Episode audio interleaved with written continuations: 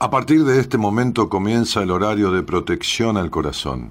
La permanencia frente a la radio depende exclusivamente del cariño que cada uno se tenga. Este programa trabaja con las emociones.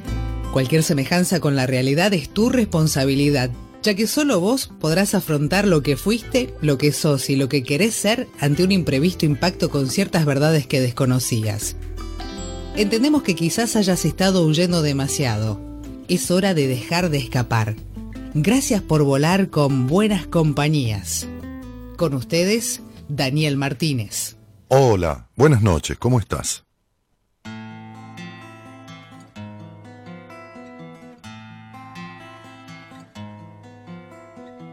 ¿Por qué lamentas tu suerte y te quedas en el pozo para llegar a la orilla? Hay que remar otro poco. Te pone a prueba la vida para saber si la quieres. La vida es tuya y recuerda, es solo una y no vuelve. Si ya no ves la salida, si el golpe ha sido muy grande, apuesta que el sol siempre sale.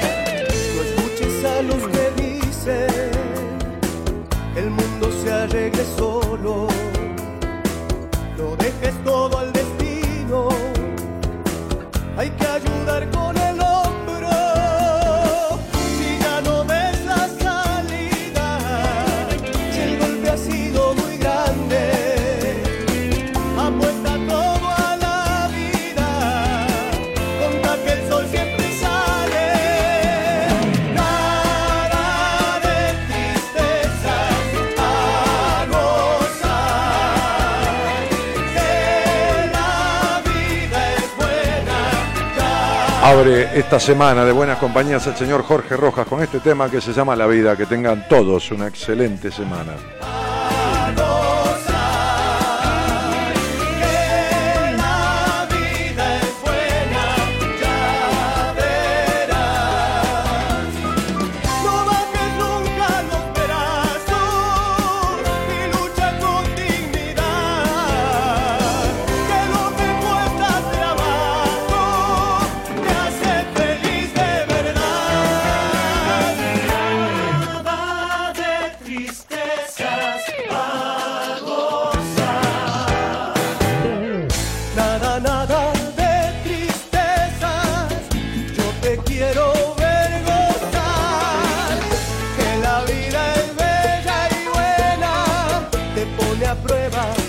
that I might.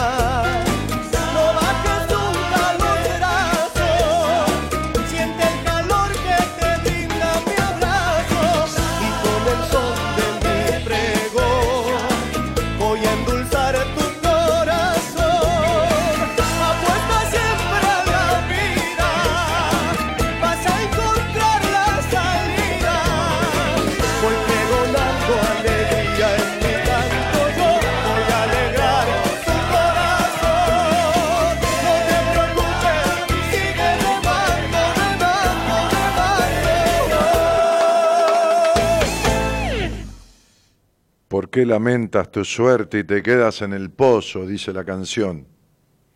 Para llegar a la orilla hay que remar otro poco. Te pone a prueba la vida para saber si la quieres, la vida es tuya. Y recuerda, es solo una y no vuelve. Ponelo bajito, muy bajito, Gerardo. Vas a operar todo el programa hoy, un gusto tenerte. Volvemos a los viejos tiempos. Este, muy bajito, dale. Bajito, ahí está. Y te quedas en el pozo para llegar a la orilla. Hay que remar otro poco. Te pone a prueba la vida para saber si la quieres. La vida es tuya y recuerda, es solo una y no vuelve. Si ya no ves la salida, si el golpe ha sido muy grande, apuesta todo a la vida, cuenta que el sol siempre sale.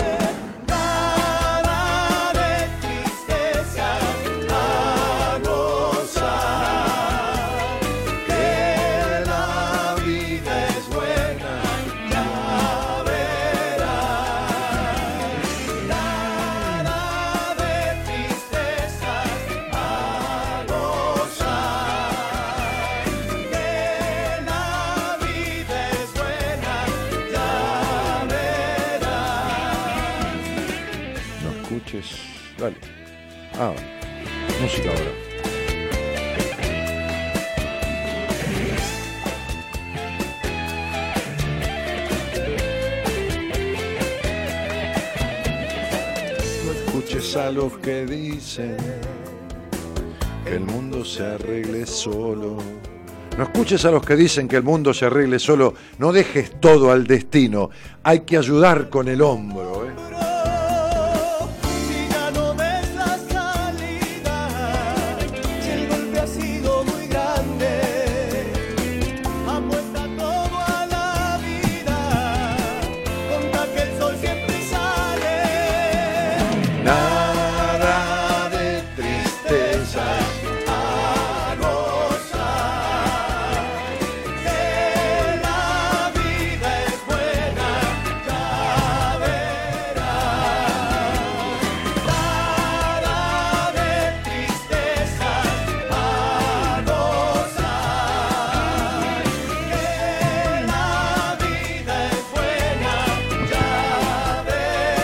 Me encanta tu canción, Jorge Rojas, pero te tengo que decir que sí, nada de tristezas es imposible.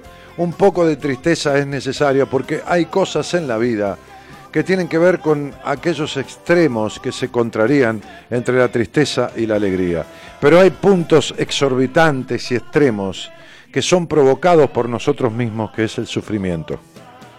Entonces, de alguna u otra manera, la tristeza es sana, porque la tristeza, la tristeza sin alegría es melancolía y la alegría sin tristeza es manía. Siempre, o sea, nada de tristezas es propio de un maníaco. La letra, bueno, es de una canción y pega y está buena.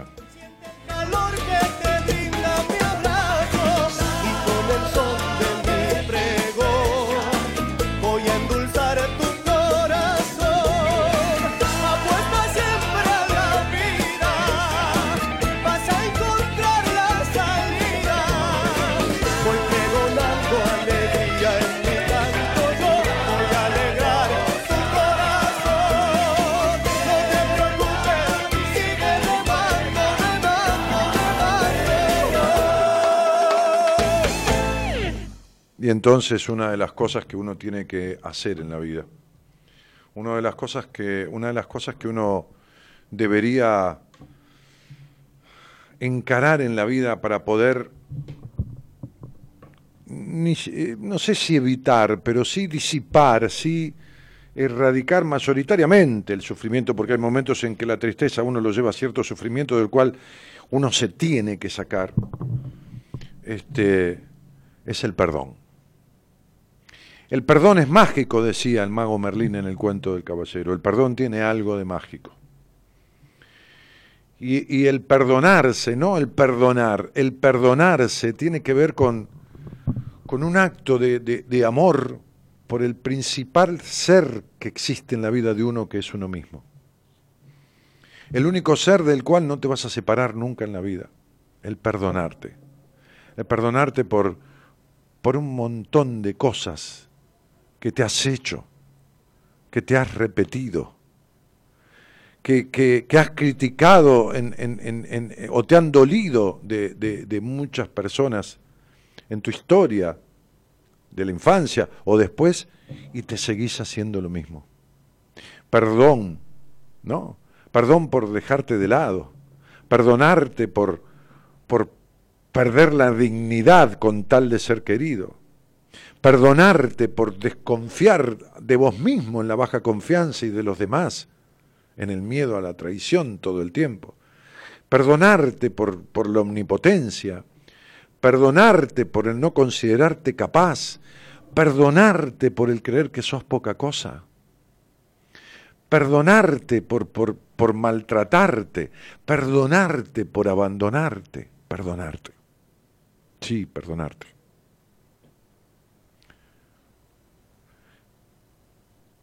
Porque el acto de conmiseración conmigo mismo, con, con, cada uno de uno mismo, es, es fundamental tuve que aprender a perdonarme.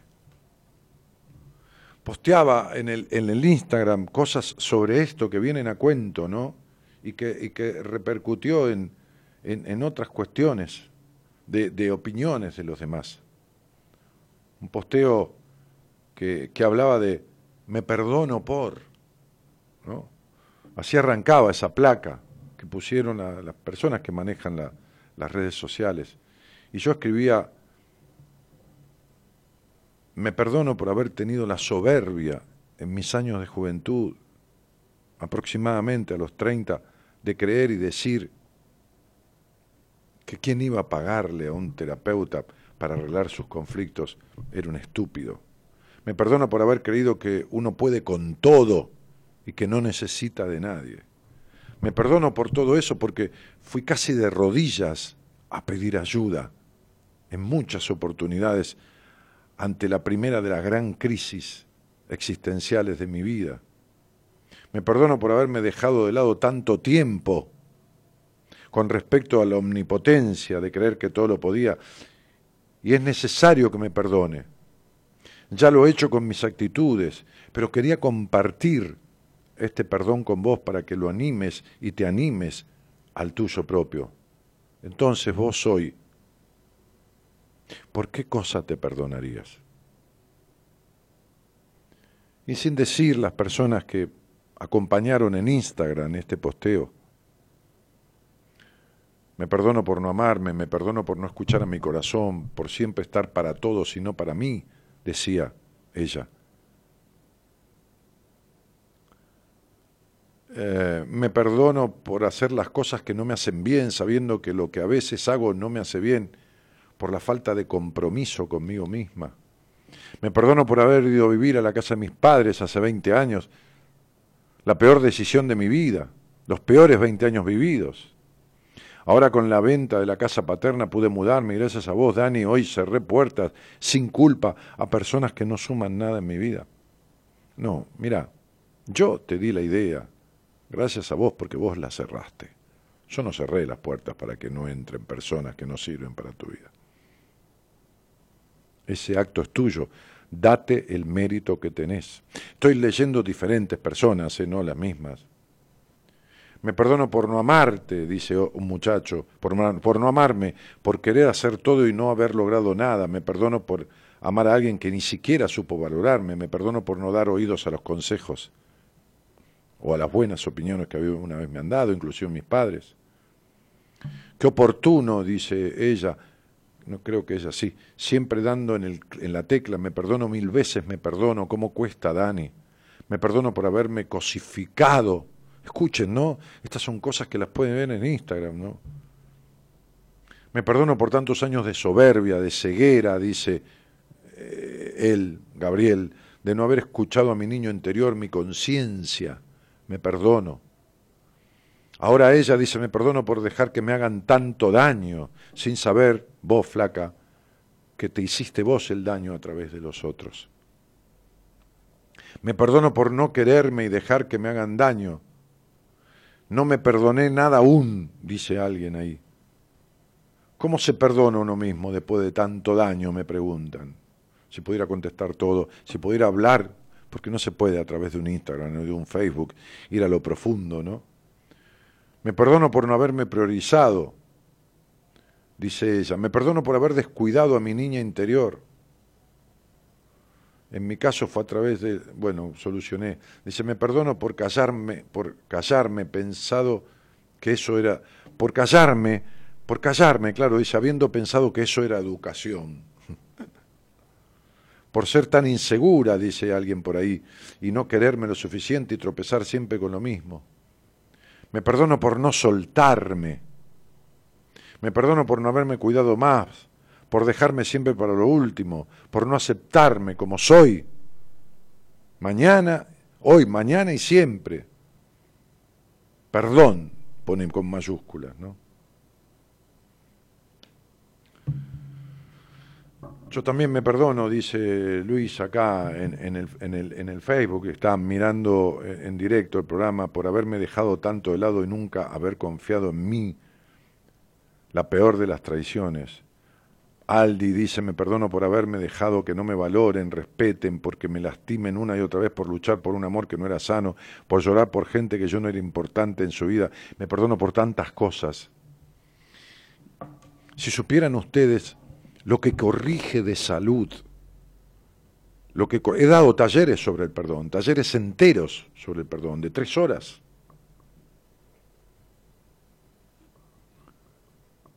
Lo que corrige de cuestiones de salud, el perdón, y lo que corrige de cuestiones emocionales. Lo que sana los vínculos con uno y con los demás, el perdón. Pero no el perdón teórico. No esto, el perdón, ni tampoco desde un lugar divino, ¿no? desde un ser superior. No, no, el perdón de la conmiseración, el perdón de la compasión, el perdón de, de, de disculparse, de quitarse la culpa con uno mismo, ¿no? No, no dejar de asumir la responsabilidad, eso no, no, porque si no asumir la responsabilidad, seguirás haciendo lo mismo de aquí en adelante, pero el perdón de la disculpa, de no seguir cargando con la culpa de lo que has hecho, o de lo que no has hecho, o de lo que has dejado de hacer, por lo cual te pasó lo que te pasó. El perdón por llorar gente que jamás lloraría por vos. Jamás derramaría ni una lágrima por vos. Yo también me perdono, dice aquí alguien. Qué tema más profundo, Dani. Hola, me perdono por no pensar en mí, pensar en los demás. Me perdono por haber amado a mi marido cuando nunca me amó y yo lo sabía y callaba, dice Flavia.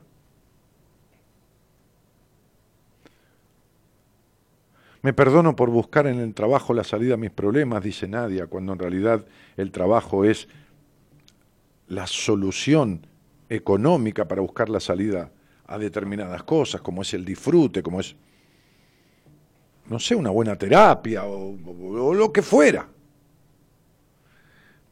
El trabajo, el hacer, solo forma una parte de la vida que es sustento para las otras, pero es una parte que no se condice con el ser. La única cosa que sirve del trabajo más allá que el trabajo mismo y que el dinero es cuando el trabajo es vocación, cuando el trabajo es pasión. Entonces ahí pone un poco del ser de uno en eso. Porque se transforma en algo disfrutable. Aunque cansa, a veces me canso, a veces no tengo ganas de sentarme a la computadora a contestar mail de pacientes o no tengo las ganas que tengo otras veces de sentarme acá en la radio. Por supuesto soy un ser humano, como vos, como cualquiera. Pero, pero no quito la responsabilidad. Cuando las ganas no son grandes, pongo la responsabilidad. Ahora, la mayoría de las veces las ganas son inmensas, entonces ahí viene la pasión. Y cuando viene la pasión, viene el disfrute. Entonces el trabajo forma parte del hacer y del ser.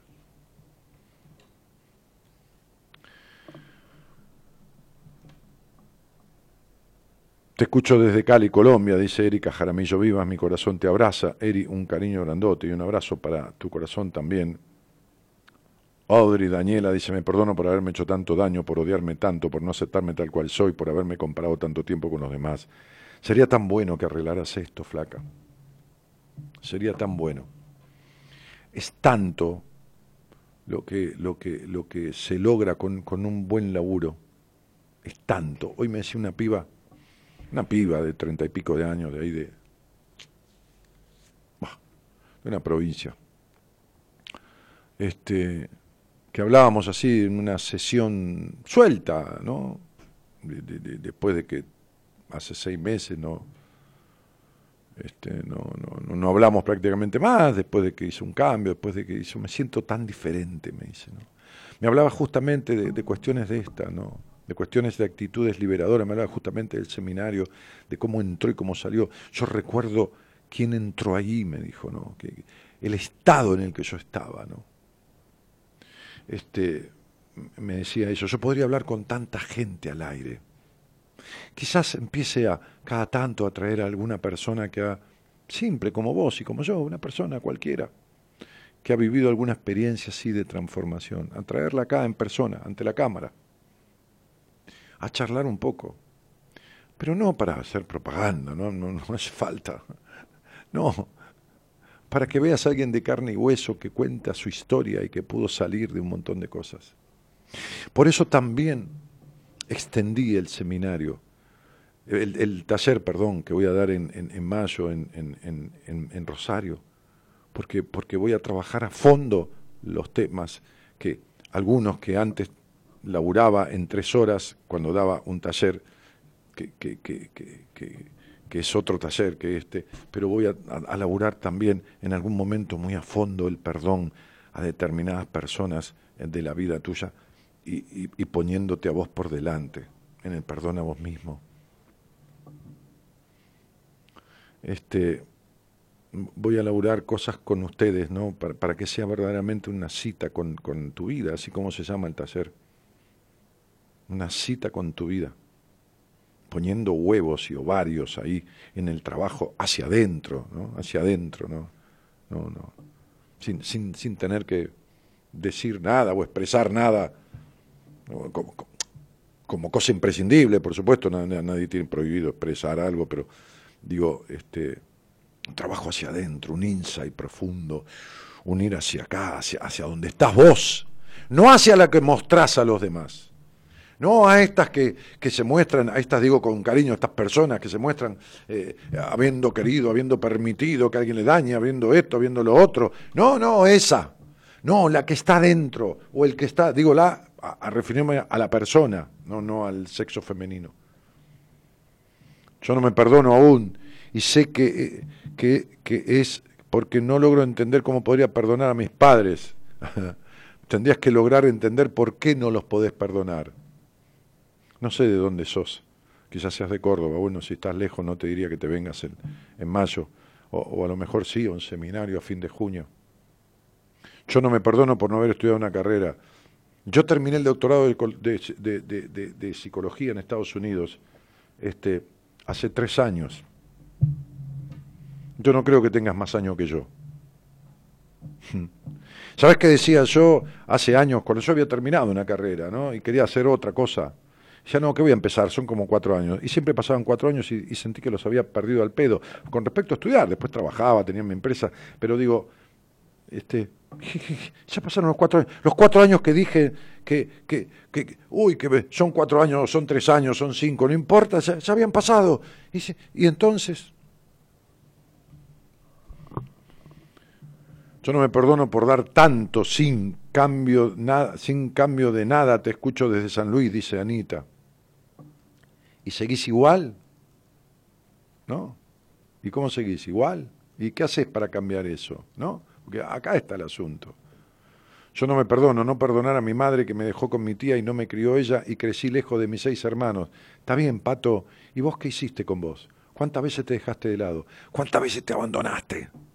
¿Cuántas veces te abandonaste en por de ser querida? ¿Cuántas veces te abandonaste en otras cuestiones que te llevaron a las eternas decepciones de tu vida?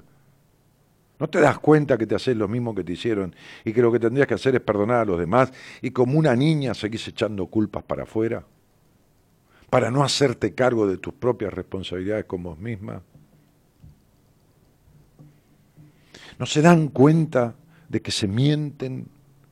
¿No se dan cuenta que son sus peores enemigos? ¿No se dan cuenta que achacan a los demás lo que, se hicieron, lo que les hicieron durante 5 o 10 años y ustedes se lo siguen haciendo durante 10, 15, 20 o 30 años más? De eso se trata. Por eso uno no sale de determinadas cosas, porque no puede solo. Porque la mayoría de la gente, no todo el mundo necesita terapia, pero el que está severamente afectado no puede solo, no puede solo.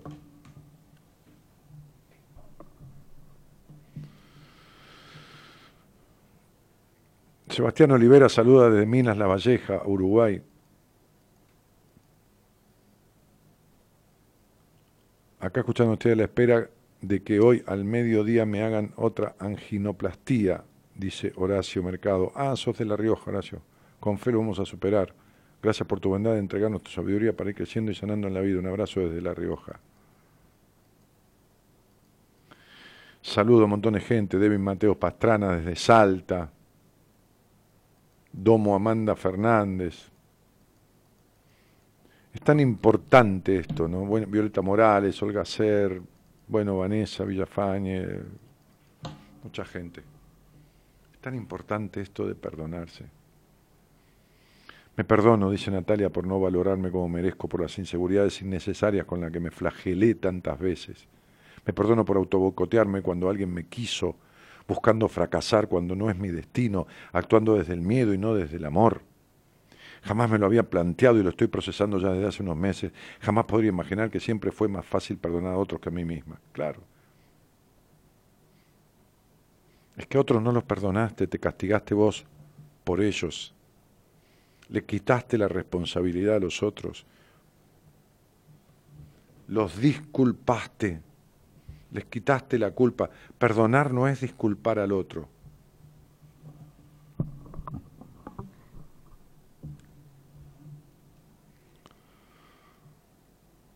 Gracias, Dani, me hiciste llorar. Pero lógico, Pato, ¿cómo no te voy a hacer llorar? Si culpas a, los, a tus padres de lo que te hicieron un abandono y vos te abandonaste toda la vida si vamos a meter preso a tus padres a un juzgado de, comportamiento afectivo, qué sé yo, que no existe, debería existir, seguramente el juez va a meter preso a esos padres, aunque no vivan, no importa, simbólicamente, pero también te quedas presa vos. ¿Sabes por qué? Porque el juez diría, ella se hizo lo mismo, mucho más tiempo de lo que se lo hicieron sus padres. Ana dice, me perdono por cargar con un gran dolor de niña palabras de familiares que siempre me hirieron, hoy los perdono a todos y soy feliz. Gracias, maestro. Eh, mira, Ana, yo no sé si sos feliz o no. Lo que sé es que si tu desconfianza sigue en la magnitud que la has tenido siempre, esto a lo que le llamás felicidad es simplemente no sentirte tan mal como antes.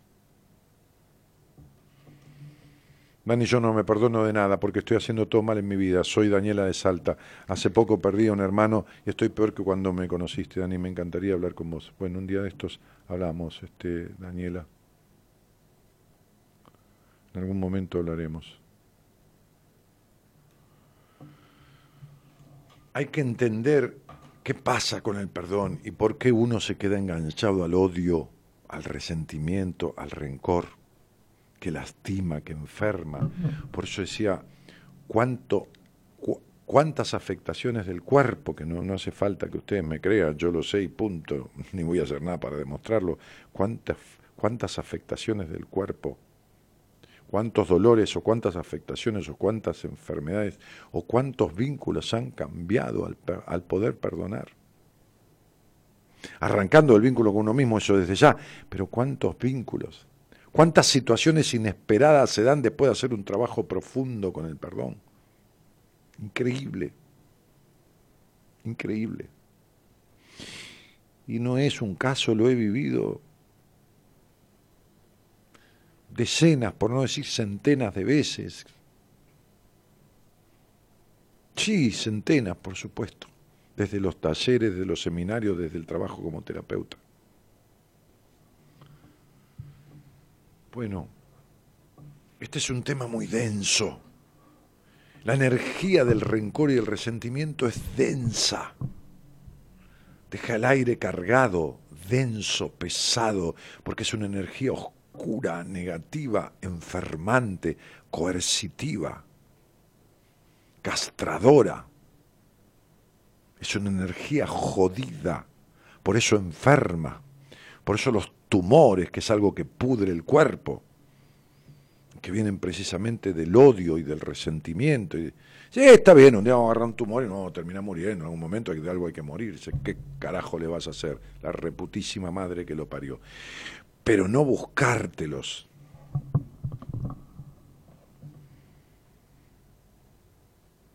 uno ha pretendido amorosidad de niño, o no, o no lo has pretendido. ¿Y cuándo te lo diste después de grande? Si te quejaste y si sufriste, si tuviste la carencia de la falta de ternura, de protección, de amorosidad, ¿cuándo lo compensaste? ¿Cuándo te lo diste? Y entonces, ¿cuál es el hecho de conectarte con el odio o el resentimiento hacia los demás? ¿Por qué no mirás para adentro? ¿Por qué no evaluás cuántos años venís repitiendo con vos mismo lo mismo que te faltó y de lo cual te quejas tanto? ¿Qué ternura le das a tu vida? ¿Qué satisfacción? ¿Qué placer? ¿Qué vocación? ¿Qué, qué, qué, qué, qué goce? ¿Qué empeño? ¿Qué, constancia? ¿Qué, qué, qué, qué? cuánto te ayudas, pero sobre todo cuánto buscas ayuda o te dejas ayudar, cuando vas siempre con lo mismo y no hay manera de resolverlo. Como digo yo en ese, en ese manifiesto en Instagram, me perdono por haber querido siempre poder con todo. Tenía 30 años en ese momento. Y así me hice mierda, ¿eh? A ver si te cree que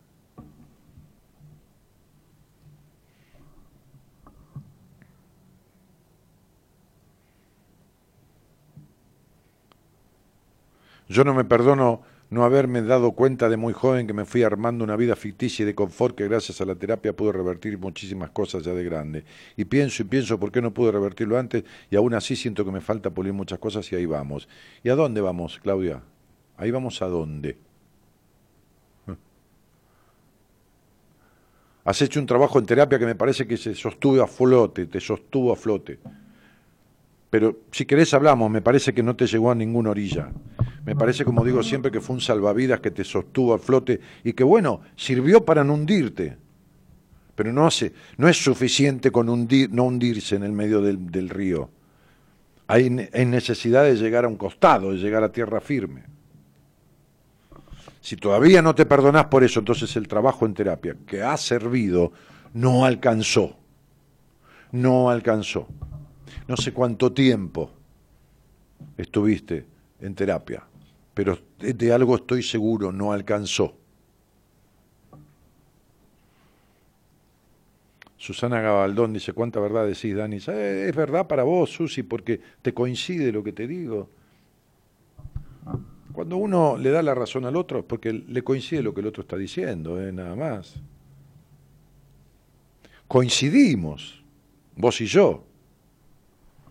Carlos Pastor excelente programa, muy interesante. Bueno, nada. Me tomo un poco de agua.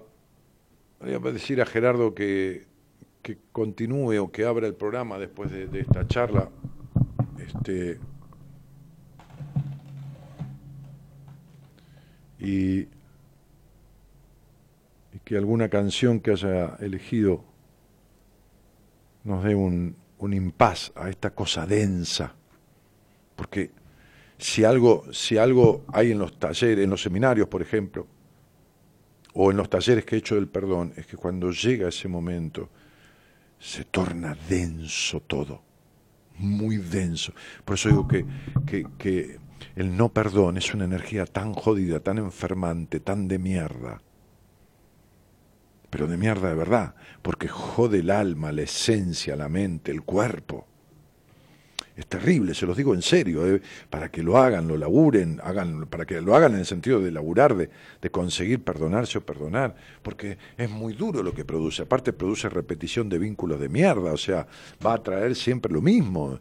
Es decir, si vos estás enganchado en, una acción del pasado, qué sé yo, de tu familia por tal cosa y sentís ese odio, ese resentimiento, y no lo liberás, va a repetir en tus vínculos la misma acción de lo que hicieron ellos, tus padres, quien carajo te haya criado, tu tía.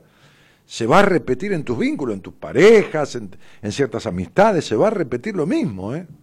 La traición o el abandono o el, la desconsideración. Olvídate, ¿eh? porque esa energía produce eso, y no hablo de energía tipo brujo de la tribu, ¿no? Te, te, te digo, de verdad que jode.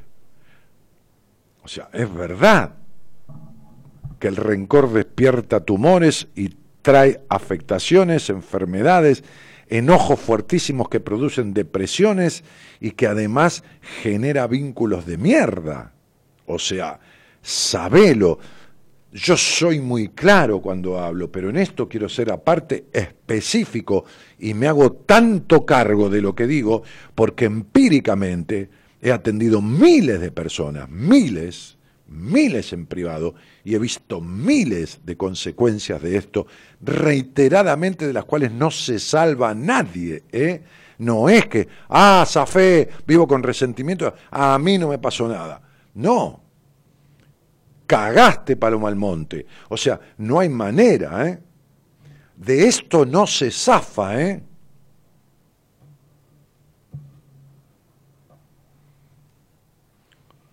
Vos podés zafar de la confianza en vos mismo, de que te llegue hasta ahí, te afecte esto, no consigas cosas porque no confías, porque te crees que sos un boludo.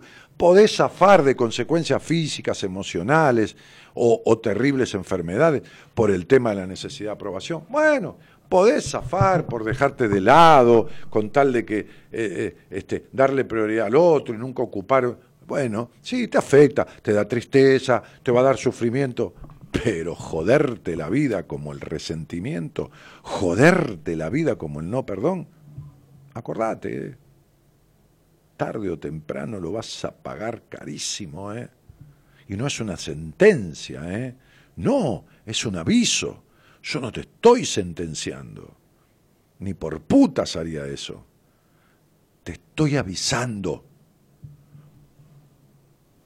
Porque es inconmensurable el número de personas que he tratado afectadas profunda y seriamente de diferentes cuestiones que toman lo vincular, lo emocional y lo físico a través de esto.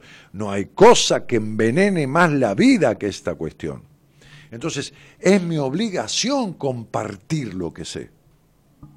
Porque como decía el libro del caballero, el conocimiento se comparte. Y yo no comparto un conocimiento que leí en dos renglones de un libro de un boludo que se le ocurrió escribir una vez tal cosa. Comparto un conocimiento profundo de personas muy que a conciencia han hablado de estos temas. Comparto experiencia de decenas de años de mi vida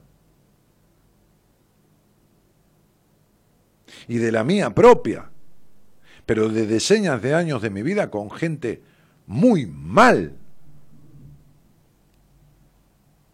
muy mal. Entonces, toma esto como un aviso, porque el que avisa no traiciona. Vamos, buenas noches a todos y gracias por estar. Te invitamos a viajar con nosotros con un destino en común, descubrir lo que te está haciendo mal.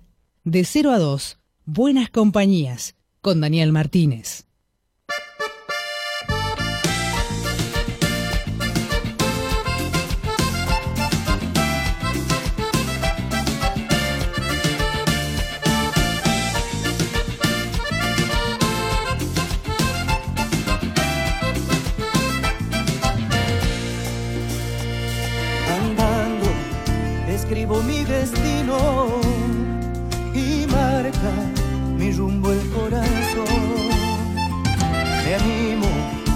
A volar mis sueños y en ellos mantengo la ilusión. Prefiero liviano mi equipaje, despacio me gusta caminar, pensando en disfrutar el viaje. No me apuro por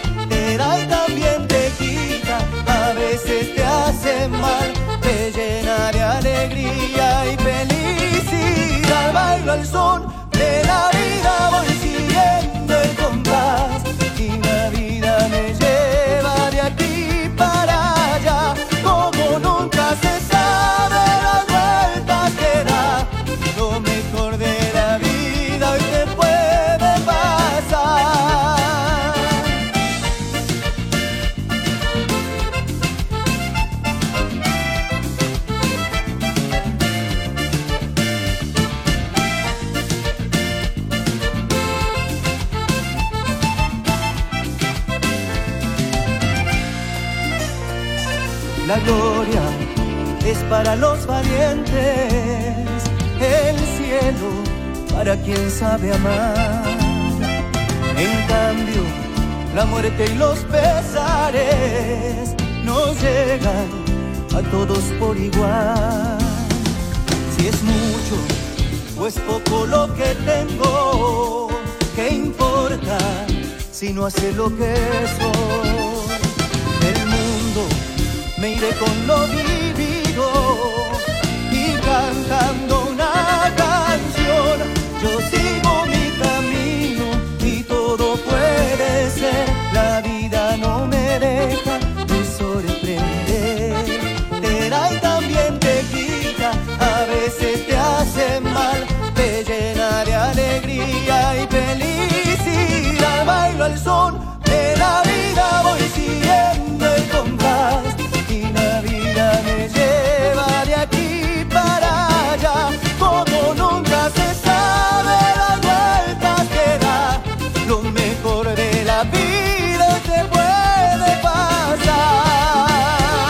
Rojas también, al son de la vida es este tema.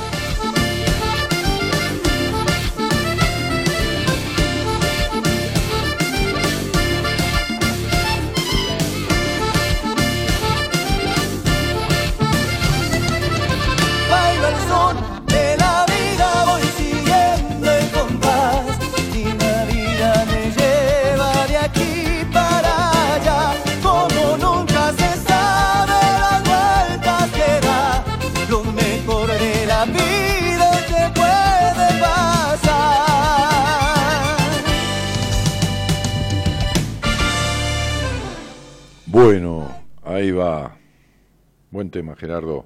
En realidad no puedo perdonarme a mí misma, dice Cecilia, el no haber sido mejor madre. Mi familia, estamos desunidos, no somos unidos y eso es mi culpa, creo eso. Bueno, si vos querés podés culparte por los chicos que se mueren en Biafra o por el loco de ISIS que se puso una bomba y se autoinmoló. Si querés podés buscarte las culpas del mundo. O culpate porque crucificaron a, a- a Cristo, qué sé yo. Podés culparte por la muerte de Buda o porque hubo una erupción en un volcán. Podés cargarte la culpa que quieras en tu vida. El tema es que es la otra cosa que jode la vida, ¿no? En, en un capítulo final de mi libro Diez mandatos este, para una vida plena, escribí, repito, porque el público se renueva, este, escribí un- eh, ese capítulo con una médica y un médico, juntos los tres escribimos ese capítulo, que creo que fue el más largo, este, eh, que dice la culpa, el origen de todos los males. La culpa, el origen. Porque justamente cuando echamos la culpa a otros ¿no? de determinadas cosas, después tenemos resentimientos. Y, y- esos resentimientos, cuando repetimos las acciones que nos hicieron, después nos sentimos culpables como y hay que perdonarse. Entonces sería, el origen de todos los males es la culpa. La culpa que, que- que impulsamos o la culpa que cargamos. ¿no? Jodidísimo el tema, ¿eh? La culpa y el rencor y el resentimiento están ahí, ¿eh? Están, están ahí, son primos hermanos, son, son, son cosas oscuras, eh, eh, negras, fuertes, ¿eh? O sea, no estoy hablando de brujería. No, no, no. Pero son de los peores sentimientos que existen, ¿eh? tóxicos, enfermantes, alienantes. Entonces es esto el punto. Este, eh, ahí, eh, eh, Daniela Gorosito, querías hablar de. No, lo pasó, lo pasó al, WhatsApp, ¿sí? ¿Pasó? Bueno. Este, hay una canción de Metallica de Unforgiven, lo no perdonado, dice Mariela Sánchez. Sí, pero está en inglés, cielo. Sí, la tenemos que traducir, decirla traducida. Está bueno, sí, hay muchas canciones que hablan de eso, claro. Buenas noches, dice Daniel Fernando, escuchándote después de varios años, siempre un placer. Bienvenido, flaco bienvenido nuevamente. Hay mucha gente que se engancha de vuelta, que va y que viene, a gente que, que, es la primera vez, mucha gente está escuchando por primera vez, siempre pasa, siempre hay gente nueva. Este, Amalia Aguilera dice, buenas noches, un placer ya, ya hacer escucharte, ricas bendiciones igualmente para vos. Este, Fabián Núñez te pasé mi número por WhatsApp. Bueno, lo, debe haber enganchado este, Gonzalo. Es el 11 40 56 70 03. Este, me llené de energía, dice Carlos, que dice que gracias a un proceso en terapia pudo perdonarse su auto boicot. Polaris Re dice, hola, por primera vez te escucho justo en este momento. Bueno, más vale llegar a tiempo que ser invitado, Polaris. Este, qué placer escucharlo, Dani. Mi fecha de nacimiento, toda la luz para usted, Claudio Campo. No uso fechas de nacimiento, Claudia, menos de gente que no habla conmigo. El día que quieras hablar, utilizaré la fecha para poder completar y ayudarte a descubrir cosas que te inquieta descubrir en esa charla conmigo o en privado, pero no, no, no, no en un Facebook, ¿no? No en un Facebook. Este, yo no me perdono por no poder perdonar, dice Natalia. Vos tendrías que perdonarte tanto, Natalia. Tendrías que perdonarte el prostituirte. Mirá lo, lo que te acabo de decir. Tendrías que perdonarte el prostituirte. Si te hace falta, te lo explico. Si no lo entendiste, te lo explico. Porque no te imaginás lo que va a estropear tu energía eso. Si te, si te perdonás el prostituirte para dejar de hacerlo. ¿Ok? Si te animás a hablarlo, con todo gusto te lo explico. Me vas a dar la razón, por supuesto, ¿eh? Absolutamente. Mirá qué jodido. Mirá el miedo que da hablar conmigo. Mirá el miedo que da hablar conmigo. Mirá lo que te tenés que enterar hablando conmigo. Nadie Gravieva dice, yo me perdono por no sentir placer de mi cuerpo disfrutar a mi pareja todo por escuchar a los demás. Ahora disfruto mi sexualidad plenamente. Ah, yo me perdono, dice, y no me importa lo que digan los demás porque soy, responsable de mi sensualidad y sexualidad. Pero por supuesto. Pero, pero claro, si, si, la, si la, la sexualidad genital, o sea, la sensualidad del cuerpo de uno, es el acto naturalmente placentero del ser humano. No se necesita ni ropa para hacerlo, no hace falta plata, nada, ni ropa, ni tomar cerveza, no, no hace falta nada, nada, nada, nada, porque es natural de los niños. Es natural de los niños. Tengo una paciente que, contaba que la niña de tres años, ¿no? se apoya en la camita en la cunita, ¿no? En la camita, qué sé yo, y, aprieta la pelvis y hace un movimiento de balanceo con la pelvis, la nenita, ¿no? Que son instintos. Y me dijo esta, esta chica, esta madre, me dijo, menos mal que hago terapia con vos, porque si no lo hubiera retado. Y ahí le caga la sexualidad, chao. ¿Cómo que le caga? Sí, sí, ya está. Hace falta que te diga no te toques ahí asqueroso, no hagas eso asqueroso, listo, ya está.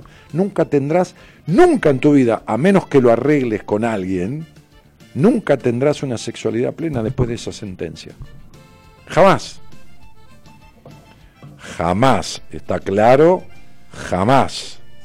Jamás conocerás tu verdadero orgasmo, ni podrás dar sexo oral sanamente, ni, ni, tu cuerpo estará en pleno goce con la sentencia de que no te toques ahí asquerosa o te golpeen por haber, o te peguen por haberte encontrado en una actitud instintiva infantil a los 6, 7, 8 años tocándote, refregándote con un muñequito de peluche o besándote con tu primita. Jamás tendrás la sexualidad la potencia del libido puesta en tu genitalidad con la que viniste a este mundo. Jamás, si no lo arreglas con alguien. Y que ese alguien sepa, porque la manga de pelotudos que atiende gente, que son infinidad de cantidades, como digo siempre, más del 90%, no tiene ni la más reputísima idea. Atendí a una señora yo de Estados Unidos. ¿Podés creer?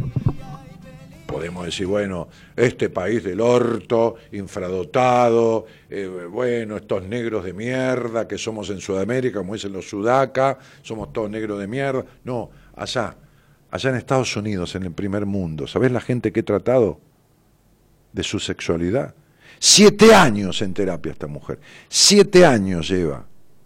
Esta mujer que es de un país central del, mundo, no es de, acá, de los sudacas, digamos, ¿no? Como nos catalogan por ahí en Europa. Siete años haciendo terapia. En la reputísima vida de Dios. La terapeuta. He tratado terapeutas que viven en Estados Unidos. Sí, sí, sí, sí, porque hay muchos terapeutas de habla hispana, que viven en Estados Unidos y que estudiaron en Estados Unidos.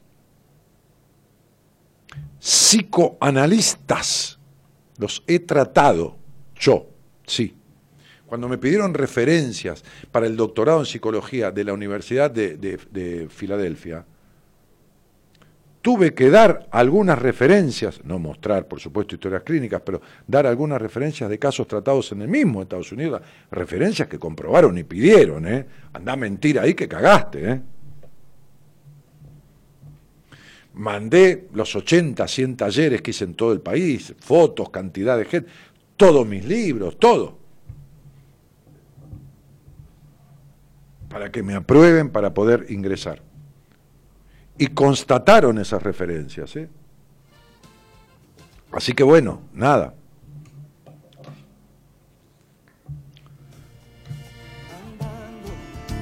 escribo mi destino y marca mi rumbo el corazón. Me animo. Hace mucho no te escucho, dice Fabián, pero tu programa es para emprender un vuelo. Hoy te estoy escuchando por suerte. ¿Y emprendiste el vuelo o todavía volas bajo, macho? ¿Está? ¿Eh? Entonces arrancá de una vez, hermano, porque 9 y 11, 20 vivís en la duda, en el, todavía en el sometimiento, todavía en el sí pero, en el no, pero sí, pero no, pero sí.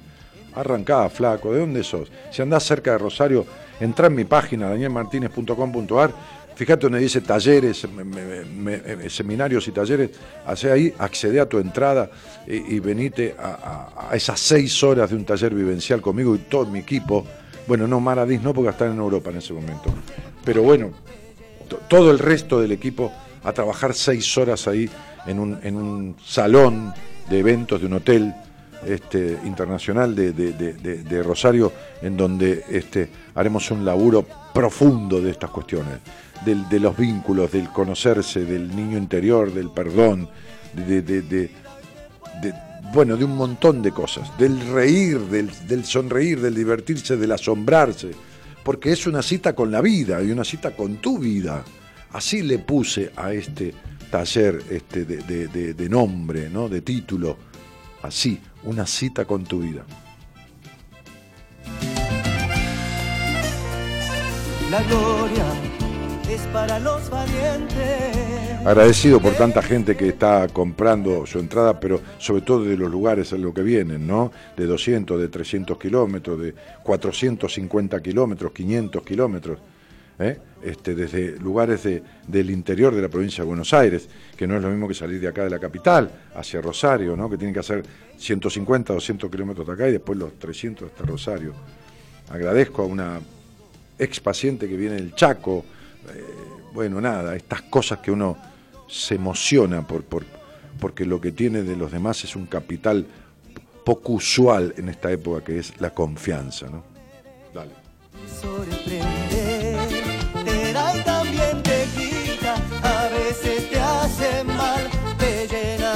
Y entonces Fran Philly dice que no se perdona el sentir su fracaso y no cree en sí mismo. ¿Y qué carajo hiciste, hermano, para revertirlo?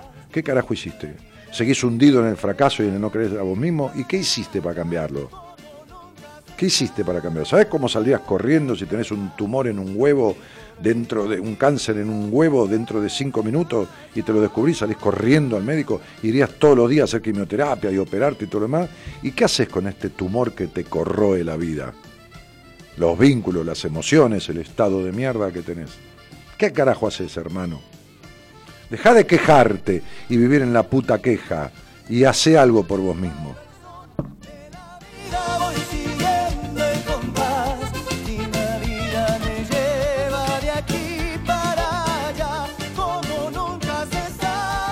Ah, no llego. ¿Y en esta, en esta no sale? Ah, por el delay. Miriam Marcela Sancinetti dice, hola Dani, hola gente, hola Miriam Marcela Sancinetti.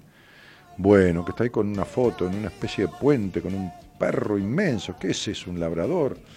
Taller Vivencial, una cita con tu vida, domingo 12 de mayo, 15 a 21 horas, Hotel Plaza Real, Avenida Santa Fe, 1632, Rosario, valor 1900, valor preventa hasta el 30 del 4. Ah, tiene un valor anticipado hasta el 30 del 4, un valor menor. Comprar tu entrada. ¿Eso es un link para comprar la entrada? Es un, es un no sé, qué sé yo. Bueno, no importa. Este, ¿Qué es eso, Gonzalo? ¿Es un link para entrar y comprar? No, tenés que ponerlo acá, en el chat. Sí, ponerlo ahí en el chat. Bueno, o en la página web danielmartinez.com.ar. Patricia Serrano, grande, ¿cuánto aprendemos? Pato, querida, ¿cómo andás con el negocio? ¿Quién te ha visto y quién te ve? Dios santo, ah, que no podías caminar bailando bachate, poniendo un negocio de cosas ricas que tengo que ir un día. Es que, es que no, no, no, no, no voy por ahí, pero voy a ir a propósito para pasar por tu negocio. Voy a ir a propósito para pasar por tu negocio. Dani, desde Río Negro te saludo. Años que no te escuchaba, dice Javier Sarries. Fla Reynoso dice, me perdono por haberme dejado usar por una persona que creí que me quería y no fue así. Bueno, tendrías que perdonarte por traicionarte, ¿entendés? Este, Dani, hoy estás como en los mejores tiempos. porque estoy muy lindo? es un chiste. Dani, te escucho desde Villa Mercedes, San Luis. Hola, Estefanía o Melaña. Melaña, ¿cómo te va? Hola. Hola. ¿Qué, está? ¿Qué tal? ¿Cómo te va? ¿Cómo andas, Dani? Bien, querida, ¿vos? Bien, bien. Bueno, me alegro. Eh, ¿Con quién vivís? Con mi hija, mi perra y mi gato. Muy bien, son un tonto, un familión. Sí. Hay que mantenerse. Me falta una que falleció unos meses, una perrita. Mira, pobrecita mi vida. ¿Y qué tiempo tenía? Mi perra tenía mm, nueve años. Ajá. La mamá de la que me quedó. Ah. Bueno. Bueno, che, Melaña, ¿y, y de dónde sos? De Olavarría. Ah, mira. ¿Y, ¿Y escuchás este programa desde cuándo? Y hace ya como cuatro años, un poquito más. Te engancho cuando puedo, cuando tengo wifi, ahora que sí. Sí, Entonces ahora te puedo escuchar libremente, ¿viste? Bueno. ¿Y, y a qué te dedicas? ¿Trabajás? Sí, ahora soy... No, conseguí laburo en dos casas limpiando, obviamente, porque Mm. muerto la barría. Y, y después, bueno, soy masajista. Bueno, Y cuando me salen turnos también bueno, hago eso. está bien. Es tu laburo. Sí. Es más que respetable. Sí, obvio, obvio. El masaje me gusta y me apasiona. Así que, genial. ¿Y Lo qué- otro es para vivir. Está bien. ¿Y qué, y, qué, y qué te trae aquí? eh, siempre quiero llamar, o sea, siempre quiero hablar con vos porque para mí es, eh, sos genial. Y Gracias. nada, leí por Instagram, como te sigo por Instagram, leí que habías puesto me perdono por, Y, y bueno, estoy por ahí en una etapa en la que me estoy perdonando por muchas cosas, pero hay cosas como me siento culpable a veces por no sentirme suficiente madre, eh, quizás la manera en que algunas, qué sé yo, las realidades que estamos pasando hoy en día, que pasa en mi caso que no tengo un trabajo estable, Mm, y, y creo que me la agarro mucho con mi nena, mm. y siento culpable por ese lado Y también. la verdad que tendrás, Eh, este, utilizás lo del trabajo estable o lo que sea para agarrártela con tu nena, ¿no? Hay gente que, que tiene millones de dólares y también se la agarra con los hijos, sin embargo, no es un problema de dinero. Claro, sí. Sí, la verdad que eso es lo que no, puedo descifrar porque no, te lo las personas que están tan cerca las, trato mal. Claro, entonces viste que no es lo que decías. ¿Entendés que querés justificarlo porque sentís tanta culpa por ese destrato que querés justificarlo con cualquier cosa? ¿Entendés? Bueno, ¿y cuánto hace que, que esta conducta rige tu vida? ¿Desde siempre? Eh, no, hace dos años que empeoró. Bueno, pero es desde siempre. A ver, cuando uno no... A ver, a, ver, Melania, cuando uno no cambia nada, no está igual, está peor. Es decir, esto empeoró porque vos no cambiaste nada ni transformaste nada. Como siempre digo, si vos tenés 40 grados de fiebre durante 30 días, no estás igual a los 30 días, estás mucho peor. Porque tenés una infección que lleva 30 días con 40 grados de fiebre. ¿Entendés? Entonces, Siento que en algunos aspectos pude mejorar y, porque me separé también hace un tiempo y tomé la decisión y me fue muy difícil por mi hija también. Siento que en ese aspecto mejoré, pero en otros empeoré. No, mira, ¿sabes qué pasa? Que no mejoraste en la intolerancia, porque fuiste criada en la intolerancia. Ahora, veamos en qué tipo de intolerancia fuiste criada. Porque ese hogar, que si sacáramos la foto parecería, qué sé yo, un hogar, una pudiéramos juntar a la gente de ahí, ¿no? aunque algunos se haya ido, se haya muerto, no importa, juntarlos, parecería la familia Ingalls. Sin embargo, te dejó más, problemas que los Pérez García. Como, sigue dejando. Sí, te sigue dejando. Bien, por eso, a eso me refiero, ¿no? Entonces, sería...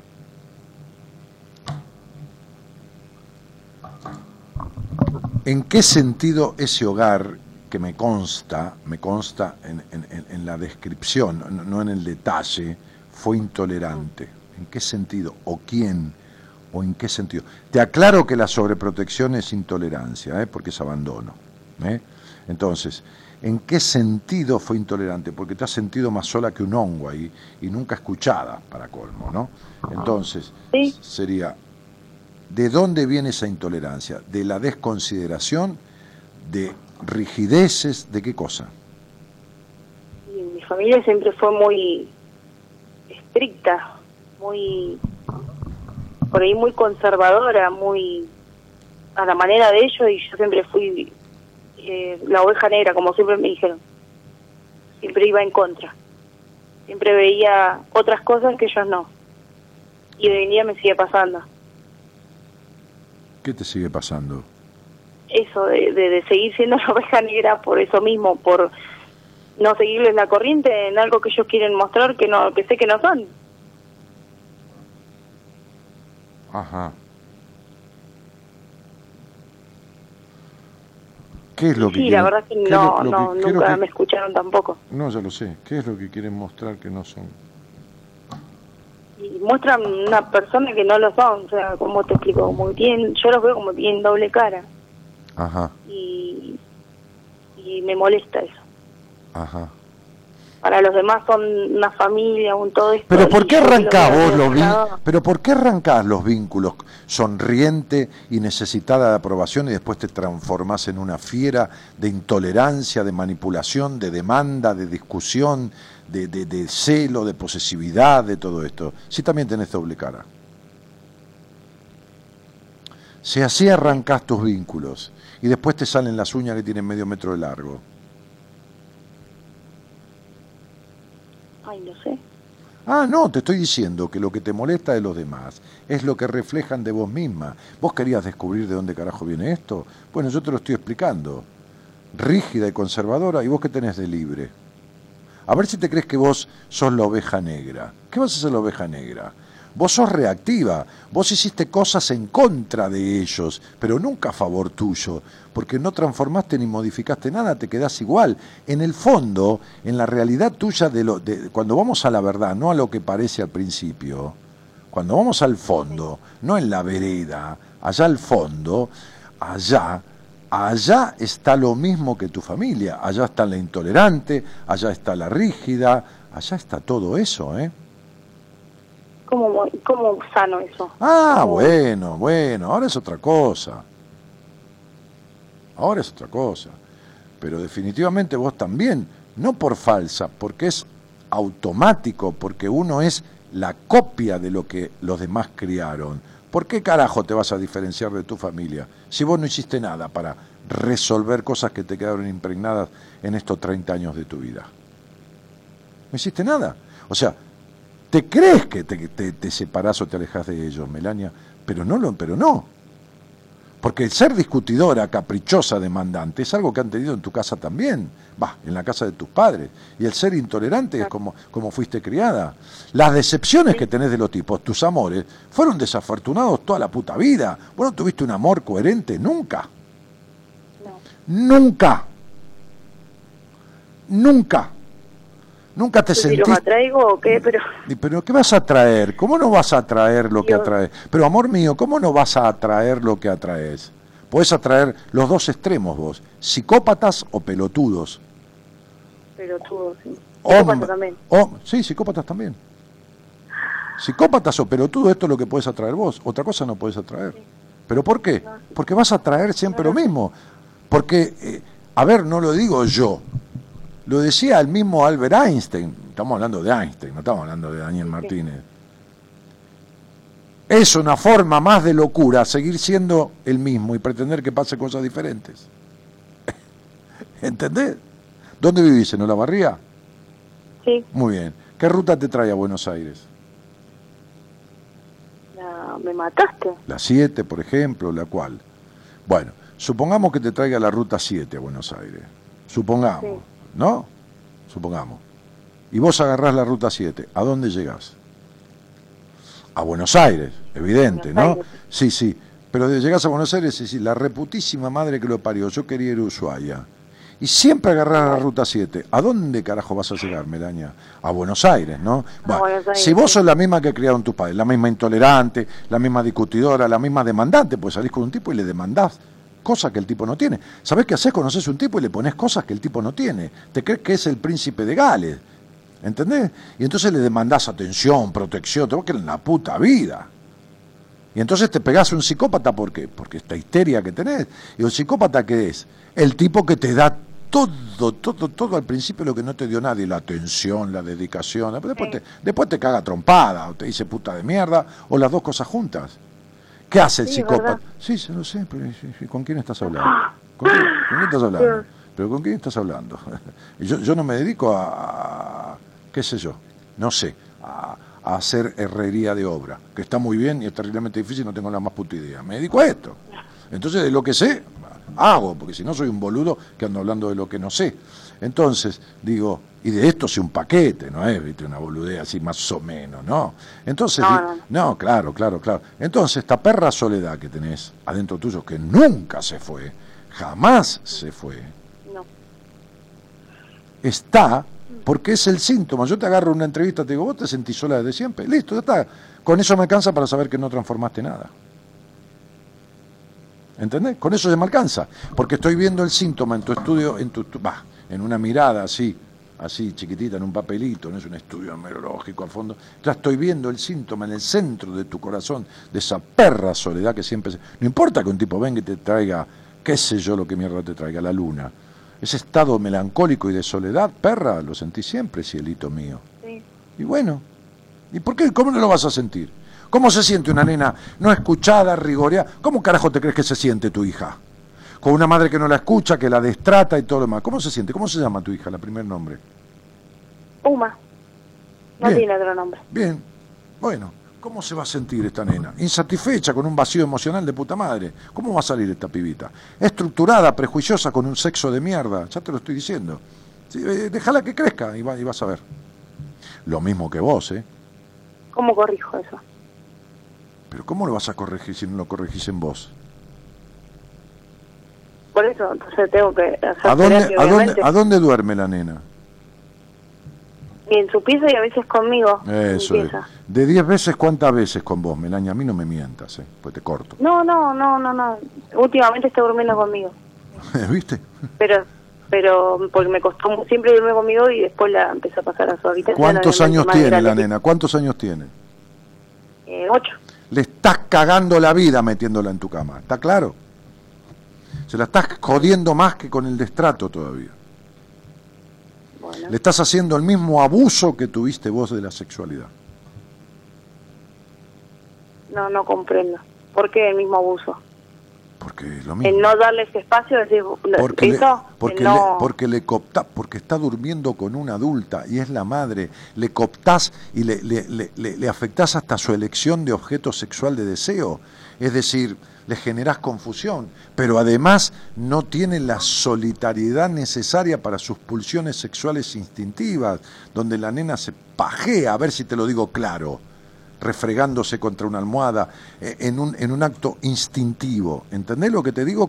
¿Nunca tuviste un Sí, perrito? sí, sí. ¿Vos tenés perrito? ¿Nunca se agarró el perrito de tu pierna y se refregó? Sí, sí, sí. y bueno, ¿y qué te crees que hacen los chicos? ¿Y qué está en la cama con Yo- la madre? Se, en real- se erotiza- No, porque yo en realidad soy de que ella duerma en su habitación Como y no tenés- mis, como no- todos como mis no amigos me han dicho, vos, sos, ¿por como qué no, no, dormir en como- tu pieza? porque- bueno, pero qué mierda, ¿por qué no le vas a preguntar a tus amigos cómo se llega a la luna? A ver si te contestan. ¿Qué carajo saben tus amigos de lo que hace bien o mal a un niño? ¿viste? Sí. ¿Y a quién le vas a preguntar? ¿O vos vas a un banco a pedir un café? No, ¿Y entonces para qué le preguntás a tus amigos? No, viste que son charlas No, amor, vos no tenés un carajo. ¿Sabés qué pasa, bueno. princesa? Lo que pasa es que no tenés una mierda de ternura en tu vida. Y entonces necesitas vos a la nena más que la nena a vos. Por la puta soledad que sentís. Utilizás a la nena como una fuente de ternura. Después la destratás. Deja de joderle la vida a los demás, que ya bastante te la jodieron a vos. ¿Por qué no arreglás la tuya, flaca? Tenés razón. Sí. Claro que tengo razón. Y te estoy hablando con todo mi cariño y toda mi amorosidad, por más que te caiga a pedos, ¿eh? No, si ya he hablado en oportunidades con vos y sé la manera en la que decís las No, cosas. y pero además no hiciste una mierda. Te dije cuando hablamos que tuviste un abuso en la infancia, te lo dije. Te lo dije. ¿Sí? ¿Y qué resolviste?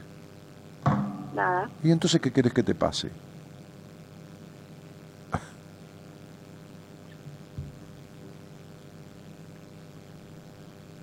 Como le decía a ese flaco, y si vos vas al médico, suponete que yo fuera médico, y venís a mi consultorio, y te reviso, y te digo, tenés un, qué sé yo, una obstrucción intestinal, ¿qué haces? ¿Te vas con obstrucción intestinal y seguís tu vida? ¿O lo resolves?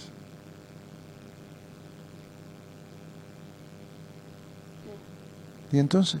Si yo te dije lo que te pasaba en una anterior conversación hace un par de años, ¿y qué hiciste con eso? Nada. ¿Y qué crees que suceda entonces?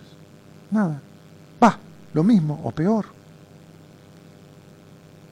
Entonces, como te jodieron la vida a vos, vos no se la podés aliviar a nadie. Al contrario, no vas a ser nunca la madre perfecta. No por la plata, me cago en la plata.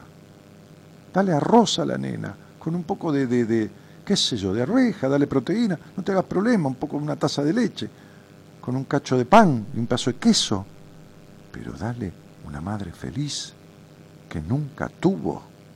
Eso es lo que precisa esa chica. Sí. Deja de chuparle la ternura que vos no tenés en tu vida de nadie ni de vos misma. Este es el Sos punto. re duro y re cruel para decir las cosas. pero sí. No, mira, yo, yo, yo, amor mío, no te toqué el timbre para ir a decirte lo que te pasa. No, no, para nada. Vos me lo tapé- vos me vos- vos- me dijiste quiero saber de dónde viene. Y yo al, Sí, que, al sí. que pide le doy. ¿Qué hago yo? Te la hago suavecita y entonces vos te vas no sabiendo una mierda de lo que querías No, saber. para nada. ¿Y cómo te lo digo en 15 minutos? Te estoy hablando de tu vida entera en 15 minutos. Es mi única oportunidad. Si yo te dejo ir y no te digo las cosas como son, que te sacudan y que te pongan de frente con tus putas miserias, entonces no lo vas a resolver, no te vas a hacer cargo nunca. Te lo dije ya una vez y no hiciste un carajo. Entonces, entonces, este, este es el punto. A esto es a lo que voy. Entonces, por, por eso te lo digo de esa manera. No es porque yo No, sé... aparte me cuesta un huevo pedir ayuda cuando estoy muy mal también y bueno, Está bien, bueno. No, cuenta estoy muy mal y Pero vos querés saber también, sentido bueno, vos querés saber por qué también te cuesta un huevo pedir ayuda. Si querés saber, yo te lo digo. ¿eh? Si no, no, no, yo, yo no me meto donde vos. no, no, decímelo. No, sí, Porque sí. si pedís ayuda cambiás toda la crianza que te dieron. Si pedís ayuda, te escuchás. Si pedís ayuda, matás la melancolía. Si pedís ayuda, se te va la mierda la soledad. Y todo esto son los mandatos que tuviste. Estarás sola, no serás escuchada, serás maltratada, serás sometida, tendrás una sexualidad de mierda. Todo esto se cambia si hay una ayuda coherente de alguien que sepa, ¿eh?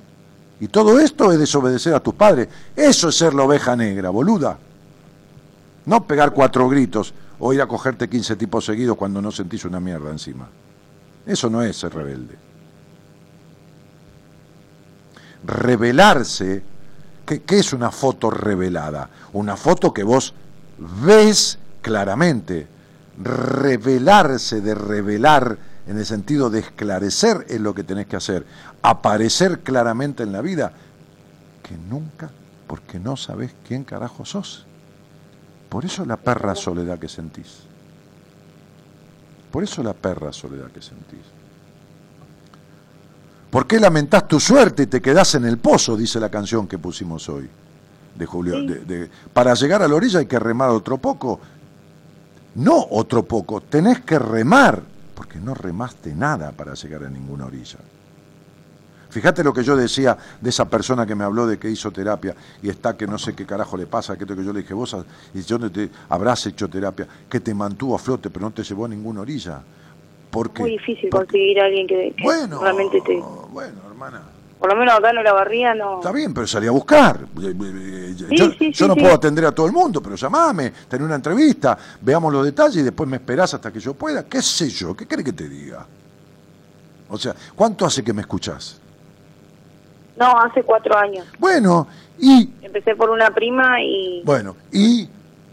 y te llamé y- hace y- dos años. ¿Y tu prima cómo está? Decime, no me digas quién es. ¿Bien, mal, regular o peor? Ah, no, ahora está bien. ¿Por qué? ¿Qué hizo? Ahora está bien. Ya tiene otra pareja, tiene otro hijo y, ¿Y qué hizo? y está re bien. ¿Y qué hizo para eso? No, no, no sé. Bueno, te pregunto, algo tiene que haber hecho. ¿qué- qué- qué- ¿Se lo ganó una tapita de, de gaseosa? no, yo. ¿En un concurso de, que- de Mr. Músculo? Ha cambiado, debe haber cambiado. No sé. Algo tuvo que La hacer. verdad no sabe. Y sí. Bueno, porque pre- pregúntale, hazme el favor, ¿entendés? Pero no para decírmelo a mí, para darte cuenta. yo siento que no lo puedo soltar tampoco al papá de mi nena. O sea, me cuesta muchísimo también eso. Está bien. No puedo. ¿Cómo se llama el papá de tu Me nena? separé, Lucas. ¿Y cómo vas a soltar un prejuicioso a un tipo que es de su madre? A un tipo estructurado, prejuicioso que jamás te puede acompañar a, no a ser hembra, ni siquiera, no sé, a lo más mínimo. ¿Cómo vas a soltar un controlador insatisfecho? Porque es un controlador y un insatisfecho. Sí. ¿Qué, me equivoco? No, Ah, no, ah, bueno, bueno, bueno. ¿Cómo lo vas a soltar? Cuesta- pero lo necesitas, quiero- pero lo necesitas, pero lo necesitas no a ese salir. tipo. No lo soltás porque necesitas tenerlo en la cabeza, porque es el resumen de tu padre y tu madre ese tipo. Es la conjunción de ambos. Sí. Y entonces.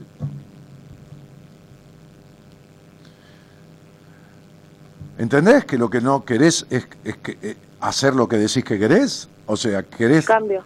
Lógico, una transformación de tu. No, me, me escuchaste hace cuatro años.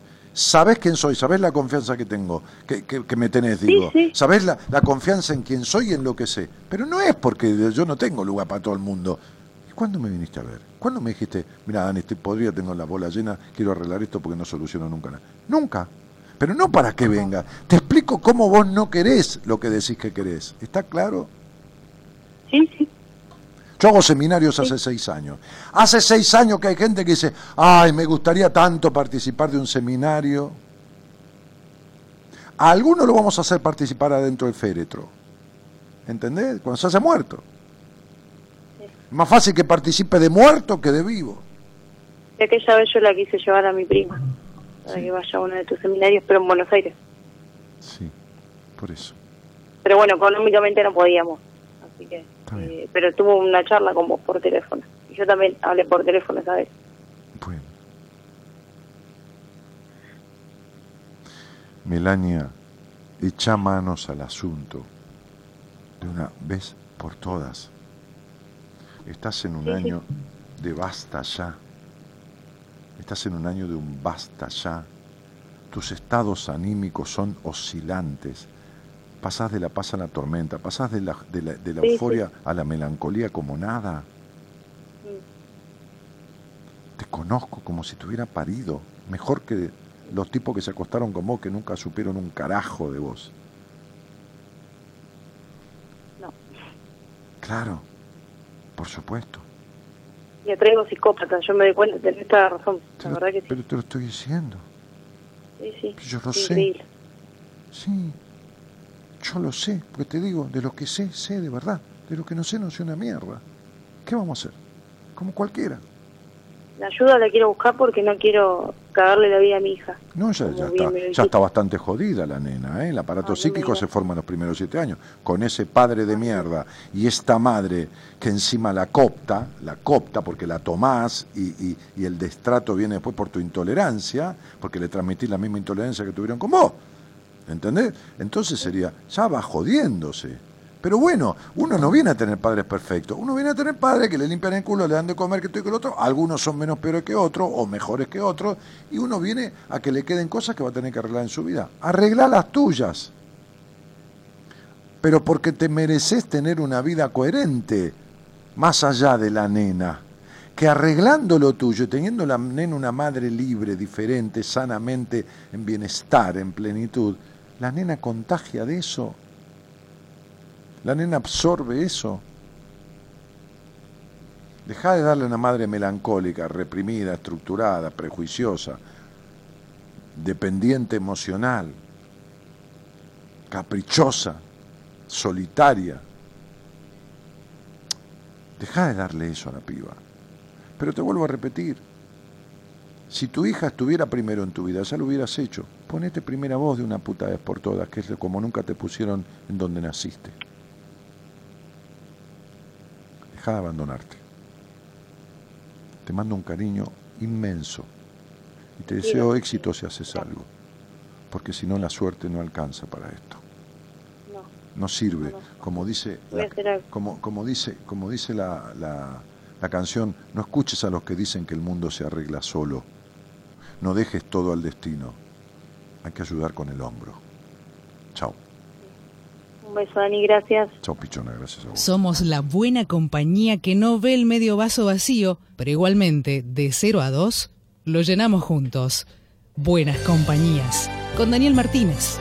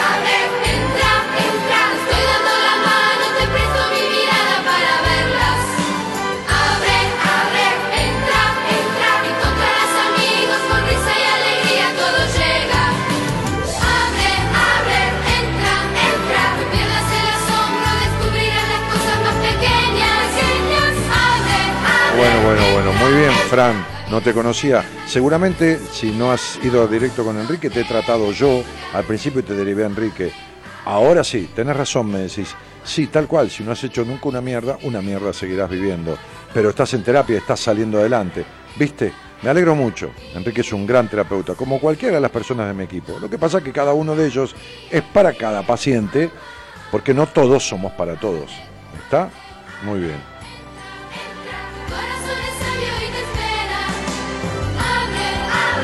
No, chicos, no voy a ir al sur. Vengan ustedes a un seminario. Viene gente de todo el país a un seminario tres días. No, no creo que vaya a Río Negro ni a Neuquén. Pero, pero vénganse a un seminario, a Natalia Acosta o ese otro muchacho que me, que me pedía, este, eh, el gitano, eh, alguien que se tiene un nick que dice gitano. Este, muévanse un poco, pónganse en marcha en la vida. Mariela Sánchez dice, hay una canción de Metallica. Ah, sí, eso ya lo leí. Bueno, este, Natalia, vos me dijiste que es la primera vez que escuchás. Bueno, bienvenida. Bueno, este, cuando te dije eh, esto de, de- de cuando quieras eh, que te explique por qué te prostituís, eh, porque me, habías hecho un comentario, lo hablamos al aire y te lo explico. Me vas a dar la razón, pero por eso te pasa lo que te pasa también. ¿eh? Este, eh, así que bueno, nada. Eh, mm, ah, ah, ah. Mm, Anabela dice, gran placer escucharte, maestro, muy buen tema, como siempre te quiero. Beso desde Punta Alta. Eh, ¿Qué currículum, Dani? Dice Marbón. Eh, Fly Reynoso dice, me perdono por haberme dejado usar por una persona que... Estamos todavía con eso.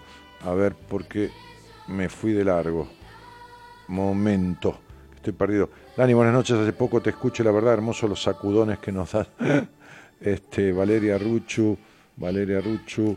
Dice, qué maestro sos, por Dios. Graciela Rodríguez dice, hola Dani, ¿qué consecuencias trae que una niña... Ya lo expliqué. Esto del colecho para mí es terrible. Hay gente que está a favor de eso, pero no sabe un carajo. No sabe un carajo de las consecuencias. No las puede relacionar. No, no, no, no nada. ¿eh? ¿Entendés? Mezcla la mierda con el dulce leche y no sabe qué gusto tiene al final nada. Entonces sería, este, olvídate. El colecho es perjudicial. Los niños no deben dormir con adultos. Está claro, pero es un puto problema de sentido común. Es un problema de sentido común, que justamente no es el más común de los sentidos. Me encantaría verte comenzar terapia, dice Nadia de Cremeter. Bueno, busca una, una, una entrevista conmigo, te entras en la página danielmartinez.com.ar, ahí tenés toda la información de todo. Talleres, seminarios, qué sé yo, entrevistas, no sé, lo que quieras preguntar. Fotos, libros, todo. Hombre liberador del alma, cuerpo y mente, si los hay, ese sos vos, así te recuerdo. Gracias, Valeria. bueno, muchísimas gracias, te mando un cariño grandote, vale. Muchas gracias. Este, me alegro que tu cuerpo y tu alma y tu mente hayan pasado por lo que fue necesario para que se hayan liberado. Me alegro mucho. Este, me alegro mucho haber sido partícipe. Genio, me enganché, tarde la guardia está, jaja, dice María Alejandra Suárez. Bueno, bienvenida, nena. Buenas noches, me enganché tarde, mañana te escucharé, dice María Inés Vargas. María Inés, puse el, aceite de perejil en el freezer y se congeló. Deja de mentir, haceme el favor. Karina Fría dice, buenas noches, Dani, Dios mío, cuántas cosas de nuestros padres que traemos que hoy no, nos hacen mierda, sos lo más. No, Karina, lo que te hace mierda es hacerte lo mismo que te hicieron tus padres. ¿Entendés? Fíjate tu necesidad de aprobación. Tú no escucharte, escuchar primero a los demás. ¿De dónde te crees que viene eso? Y vos lo seguís haciendo. Y no sos una pendejita. Ya sos una mujer. Entonces fíjate. Ya tus padres ya fueron. Vos sos la que te haces lo mismo. Andrea Vanina Reina dice Mendoza te espera. Pavo Gaetán dice Ani, buenas noches. Estoy pasando por una etapa de confusión sentimental. Quiero ser feliz y segura. Sueño con momentos. No sé cuándo llegarán con esta pareja.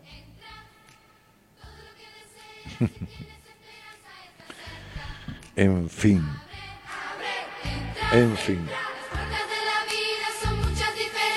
Mira. Pavo, mientras vivas en la desconfianza, mientras vivas en el enojo, mientras vivas en la falta de libertad, mientras vivas en la ira, en la explosión interna, en el tragar amargo y escupir dulce, mientras vivas en eso, va a ser jodido. Hola, Dani, buenas noches. Y dijiste, deja de abandonarte y me pegaste en el corazón, dice Melina Daniela Müller. ¿Y qué querés, mi vida? Nadie le pega el corazón a nadie si uno no tiene el corazón dolorido. Entonces lo que dije es algo que desencadenó algo que ya tenías vos. ¿Entendés? Este dolor del corazón. Andrea Vanina Reina dice, sos lo más. Vicky Martínez dice, bendiciones. Y Carlos Pastor dice, abrazo de Rafaela. Jan Zoraire dice, saludo desde Santiago del Estero y manda caritas con corazones en los ojos. Bueno, Jan, que debe ser Janina, supongo. Eh, ah, ah, ah, ah. ¿Y qué más? A ver, si me trabó esto. A ver. María Erika dice, te escucho hace muchos años y me acompañaste en momentos muy difíciles, gracias. Bueno, me alegro, me alegro. Rodrigo Mancilla dice, ¿qué tal? Saludo de Rosario, esperando la fecha para el, semi- para el... Es un taller, te sigo desde hace más de 10 años, saludo. Dale, Rodri, nos vemos ahí. 12 de mayo, estoy en Rosario. Allá vamos, Rosario, con todo mi equipo y con la gente que de otros lugares quiera ir a este taller vivencial, intenso, llamado Una cita con tu vida. Este, Walter Fernández, saludo desde Buenos Aires. Me voy a alguien que quiere hablar conmigo que se llama Dayana. Hola, Dayana, ¿cómo te va? Hola, ¿cómo va, Daniel? Bien. Bueno, me alegro. ¿Y vo- ¿Y vos? Bien, bien, todo bien. Ese apellido lo conozco, porque es otra vez que hablamos. No, no, es la primera vez. Ah, mira vos. Es la primera Me vez. suena mucho el apellido, va, me suena, conozco ese apellido, he tenido esos apellidos al aire, este, y, y bueno, nada. Eh, ¿De dónde sos, Dayana? De Rosario. ¿Y, y desde cuándo esto? O sea, buena Desde cuando te escucho. Sí, sí. Desde hace muy poquito. Mm. Y la verdad que, que me encanta, me encanta escucharte. Eh, por eso también llamé y además, bueno, compré la entrada para ir al taller, así Te veo- que te veo ya. estoy muy contenta. Dayana, ¿has hecho terapia? Estoy en eso. Muy bien. ¿Cuánto hace? ¿Seis Y meses? hace poquito porque ¿Seis meses o- o cambié, menos? cambié de psicólogo y bueno, ¿Pero cuánto hiciste en total? ¿Cuánto hiciste en total? llevo un año y meses. ¿Y cuánto hace que estás con esta terapeuta?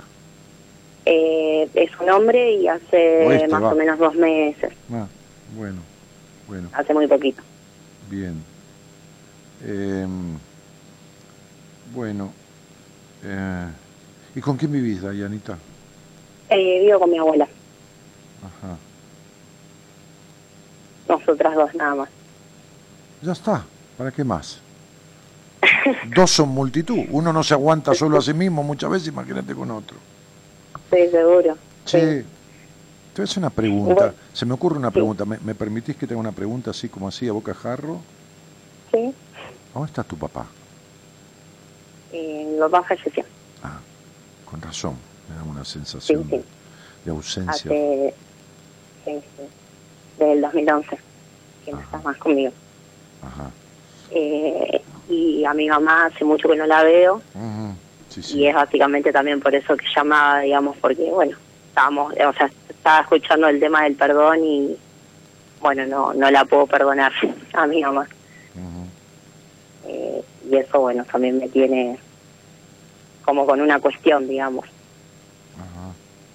Che, Cielito, ¿y, y, y a, a qué te dedicas? ¿Laburás? ¿Haces algo? Sí, trabajo en un call, en un call center. Está bien, está bien. Y...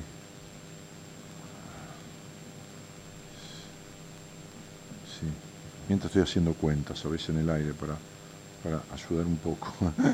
sí, 7 y 4, 11 y 3, 14. Y en el aire jodido, ¿viste? Porque me equivoco, pero 7, 4, 11, 3, 14. Entonces, este... Ah, eh, eh, eh, eh, entonces, ¿qué, ¿qué no puedes perdonar de tu mamá, mami? Eh, bueno, básicamente mi mamá, eh, a mi hermano y a mí, se separó de mi papá y como que también se separó de, de nosotros dos. O sea, dejó de ser esposa y dejó de ser madre. Sí, las dos cosas a la misma vez. Sí, sí, sí, sí. Y bueno, se fue. Parece que tenía más vocación no- de esposa. Parece que tenía más de- vocación de esposa que de madre. Le dio el gusto a tu padre de tener hijos, pero no pudo. Y solamente, eso solo. Sí, porque después. Después como madre. Sí. Eh, y bueno, y después desde ahí no, no la vi más. No nos vimos más. Desde que falleció mi papá no, no hablamos nunca más.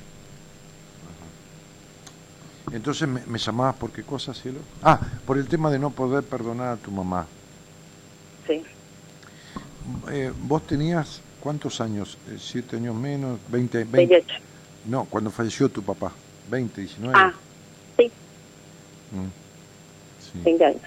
Bueno, vamos a, a pedirte, vos, vos viste que la muerte suele mejorar a las personas, pero tratemos de no mejorarlo con la muerte, sino de tratar de ser objetivos, ¿no? Este, ¿cómo, ¿Cómo describirías a la relación emocional con tu padre entre tus 5 años y los 15, 18 o hasta que, bueno, hasta que se murió? Eh, no, mi papá era una persona un poco fría, Mm, eh, era un poco distante emocionalmente, pero mm. eh, estaba como podía, básicamente. No, no, pero está bien, está bien, pero a ver, estaba como podía, dice la adulta, ¿está bien? Sí. La niña no entiende de que el padre está como puede. ¿Viste? La puta frase de los terapeutas.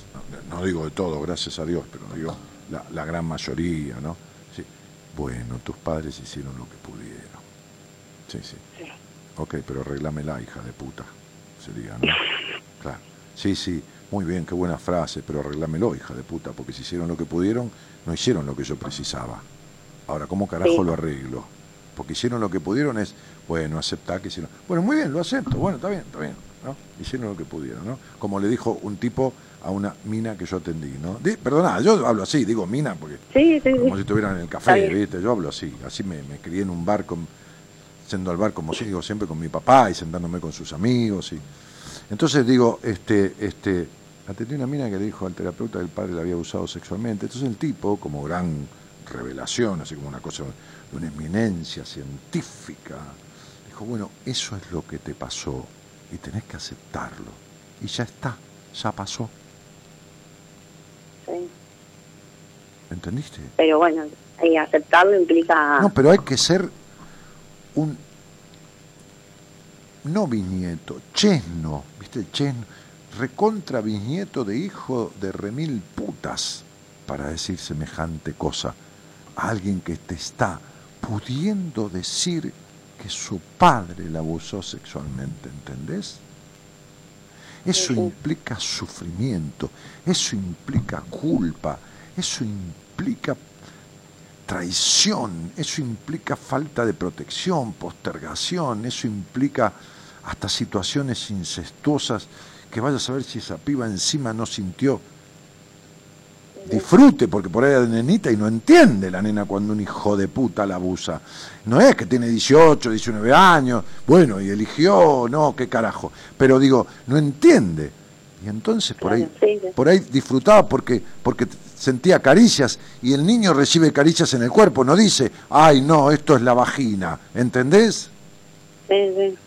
Y entonces la culpa que siente después, y el hijo de remil putas de un camión lleno de putas, un camión de acoplado, de hacienda. ¿Entendés? No lleno de putas por prostituta, ¿eh? no, no, no, no, no por insulto. Dice, bueno, eso pasó, es algo que sucedió, siempre suceden cosas, tenés que aceptar, pero no es que, y entonces después siguieron, no siguió nunca más el tema, ¿me entendés? Sí. Entonces, ¿de dónde te crees que vienen tus fracasos amorosos? ¿De dónde te crees que viene tu vacío existencial? Y yo siento que es más de mi mamá que de mi papá. ¿De dónde te crees que viene? ¿Y de dónde te viene la falta de ternura de los tipos con los que salís? Los dos. De mi ¿Eh? mamá y de mi papá. De tu dos. papá, de tu papá. Y decime una cosa, ¿y, y- y quién te metió? ¿Quién fue? Eh, eh, porque vos estuviste con tu mamá hasta qué edad? Hasta los 14 más o menos y después ya se fue. Muy bien. Dame el primer nombre de tu mamá. Si querés, si no, deja, ¿eh? Sí, sí. Bueno, decímelo. ¿Qué, te, qué perdóname? ¿no te- ¿Cómo me El, el- el primer nombre de tu mamá. Analia. Ajá. No me des el apellido, pero tiene un segundo nombre. No. No. Bien. ¿Vos crees que tu mamá alguna vez supo lo que quiso en la vida? No. Ah, porque no tiene ni la más puta idea. ¿eh? Ni la más puta idea. ¿no? Como decía mi viejo, le da lo mismo pan, pan con mierda que mierda sola. ¿Entendés? Entonces sería, claro, por supuesto. Es como una niña, como una mujer aniñada. Esa es tu madre. Bien. Y, y- y tu, tu, tu papá qué fue? ¿El marido de tu mamá o más bien el papá? Ma- mayoritariamente, ¿no? ¿Viste? Porque los roles se juegan en, disimil- a ver, en, dinamismo en la pareja. Uno un poco es el, el, hijo de la mina, ¿no? Este, un poco es el padre, un poco es el, qué sé yo, el amigo, el cómplice, un poco el, qué sé yo. Bueno, poco todo. Eso es una pareja coherente, ¿no? Bueno, entonces, un poco el cómplice, un poco el socio, un poco... Pero, ¿qué fue tu papá mayoritariamente, tu mamá? ¿El hijo? ¿El, el- el- marido? ¿El padre? Era así, era como el papá. Claro. Sí. Entonces, como a tu mamá la abandonó, entre comillas, emocional o físicamente, su papá, o sea, tu abuelo, buscó un padre en tu papá, que la volvió a abandonar porque se murió, o porque se separó antes, porque vaya a saber por qué. ¿Entendés? Se te corta. ¿A mí o a vos se te corta? A mí, está. a mí no. Seguro. Que tu mamá se sintió abandonada por tu papá, se separó porque vaya a saber por qué, ¿entendés? Sí, pero se separó de nosotros también. Pero está bien, no, no estamos hablando de ustedes, estamos hablando de tu madre que nunca creció. Entonces vos no podés perdonar a tu madre por abandonarse, ¿está? Por abandonarte, ¿no es así? Sí. Bueno, ¿cuánto te abandonás vos con la puta necesidad de aprobación?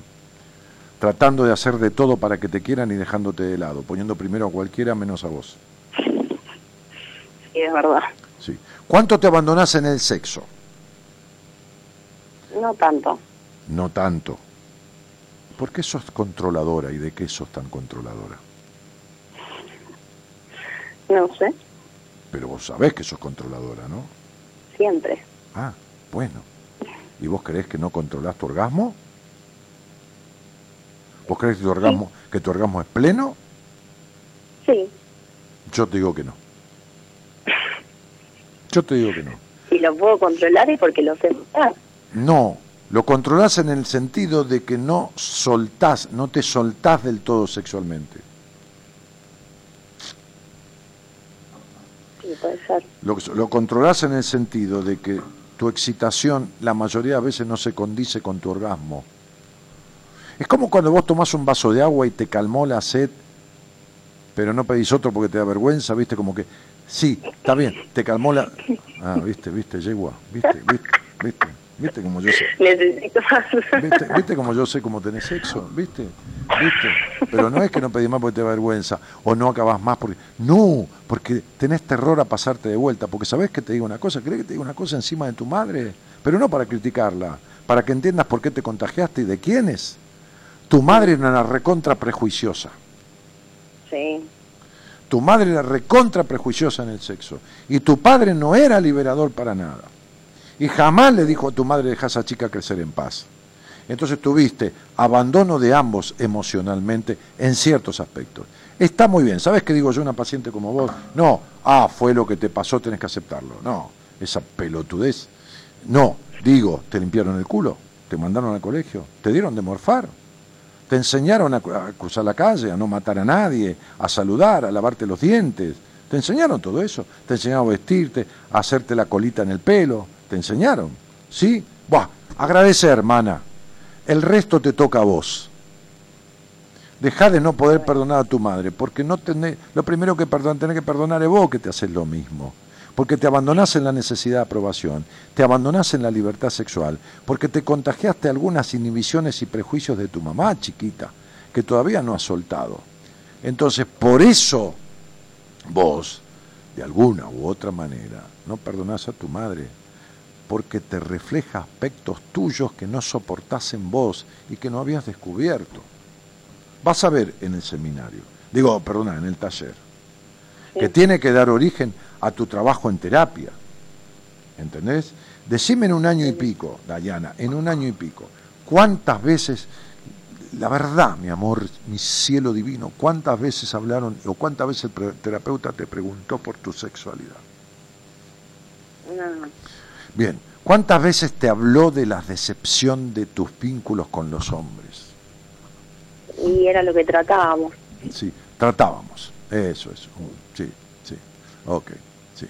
Sí. Yo estoy tratando de, Sí. de ser presidente de la, de la nación. eso, digamos. Estoy sí, tratando de ser presidente de la nación, pero nunca me presento a elecciones, nunca nada. Seguiré tratando mi puta vida, ¿entendés? Entonces, seguía- estoy esperando que me lo regalen el cargo. Entonces, este, ¿y entonces qué resolviste con todo eso?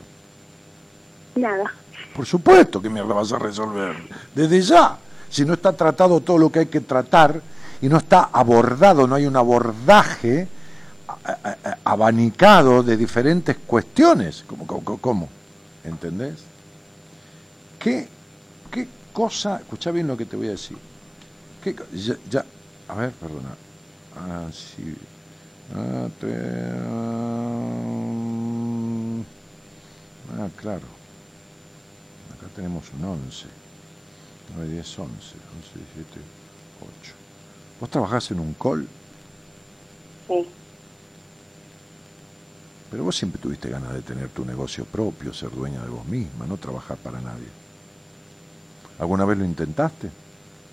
No. ¿Sabés que tenés esas ganas? ¿O te tengo que decir que tenés esa capacidad? Debo tener esa capacidad porque las ganas no. Bueno, las ganas no las tenés por la baja confianza en vos y las ganas no las tenés porque, lógicamente, te sentís poca cosa. Porque si mamá te abandonó, si papá te abandonó con su muerte, si tampoco te defendió de esta madre media castradora y todo lo demás, siempre hubo, entre comillas, un abandono, ¿se entiende? Sí. Entonces vos no te das el valor que tenés. Bueno, naciste, yo te voy a decir, así como naciste con cierta capacidad creativa y artística, ¿lo sabés eso o tampoco lo sabés? No. ¿Nunca te gustó nada de lo creativo y lo artístico de chica? No. Soy más bien estructurada.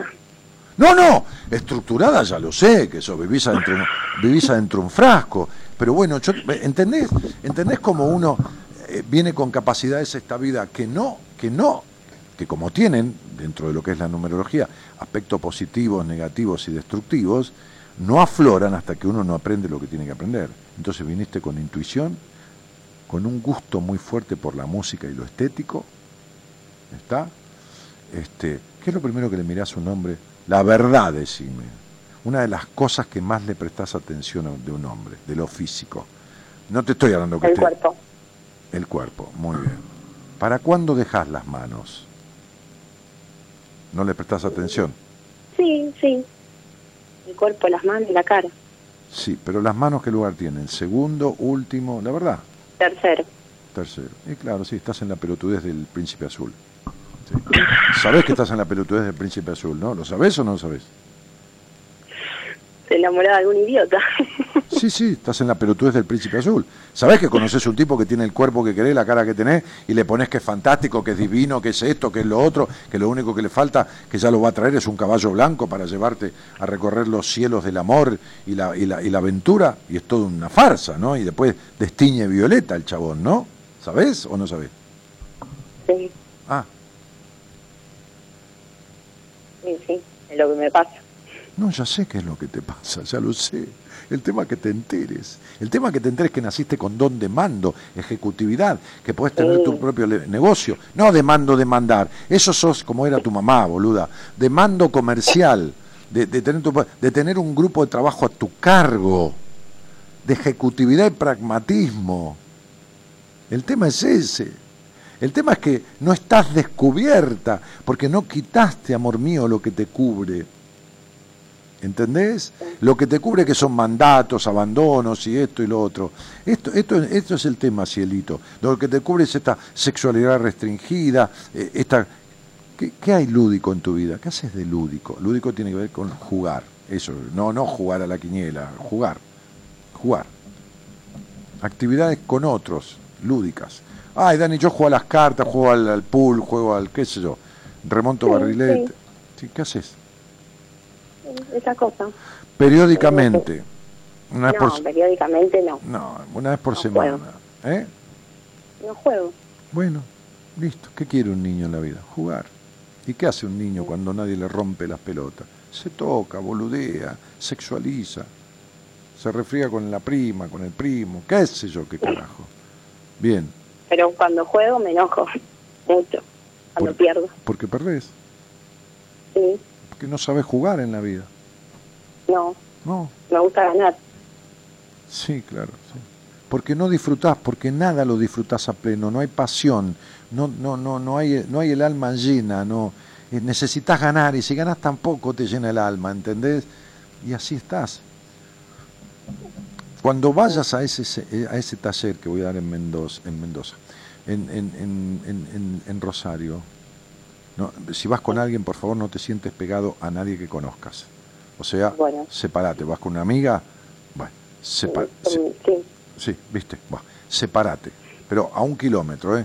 En el otra ala, el, el salón es un salón de actos, de un salón de eventos de, de 200 butacas, que la otra se siente en la fila 2, lugar 4, y vos en la fila 139, lugar 14. ¿sí? Bien separadas, con Sí, nadie. No estés a nadie, al lado de nadie que conozcas, bueno, porque uno siempre trata de mostrar la mejor cara al otro, y porque como vos sos el payaso triste, llena de me- melancolía, pero que mostrás siempre la sonrisa como si todo estuviera bien. Comprometete, sí, yo te conozco, comprometete en ese taller a fondo con vos misma. No importa si hablas o si no hablas, o si llega un momento y, eh, a ver, levante la mano, ¿quién quiere tal cosa, decir algo, o tal ejercicio que yo hago, ¿quién quiere opinar? Y vos no opinás. No, eso no te da problema, no hace falta. Si querés, no hay ningún problema. Si no, no hace falta. Comprometete, métete a fondo, seguime, no te disperses, sí, porque te dispersas. lo voy a hacer. ¿Eh? Sí, que lo voy a hacer. Pero por eso no te disperses. ¿Entendiste? Sí, sí. Pero hay que arreglar esto, que hay que en ese taller vas a descubrir cosas, vas a sanar otras, te vas a enfrentar a cuestiones. Te llevas ya un cúmulo de cosas que te estoy diciendo que hay que revisar. Sí.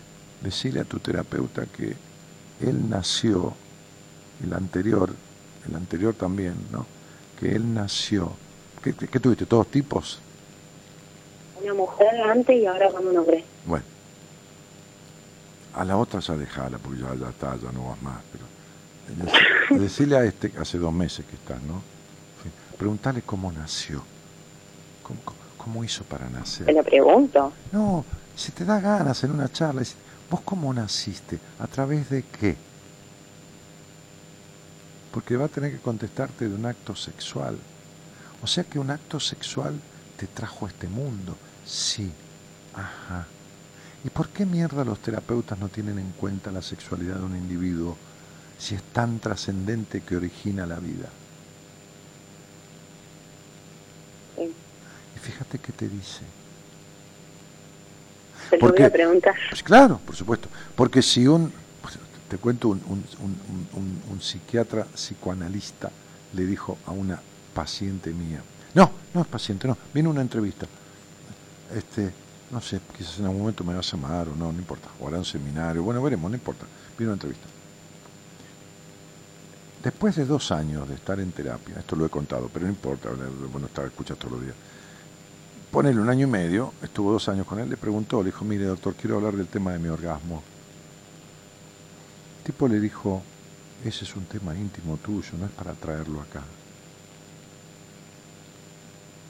¿Me escuchaste?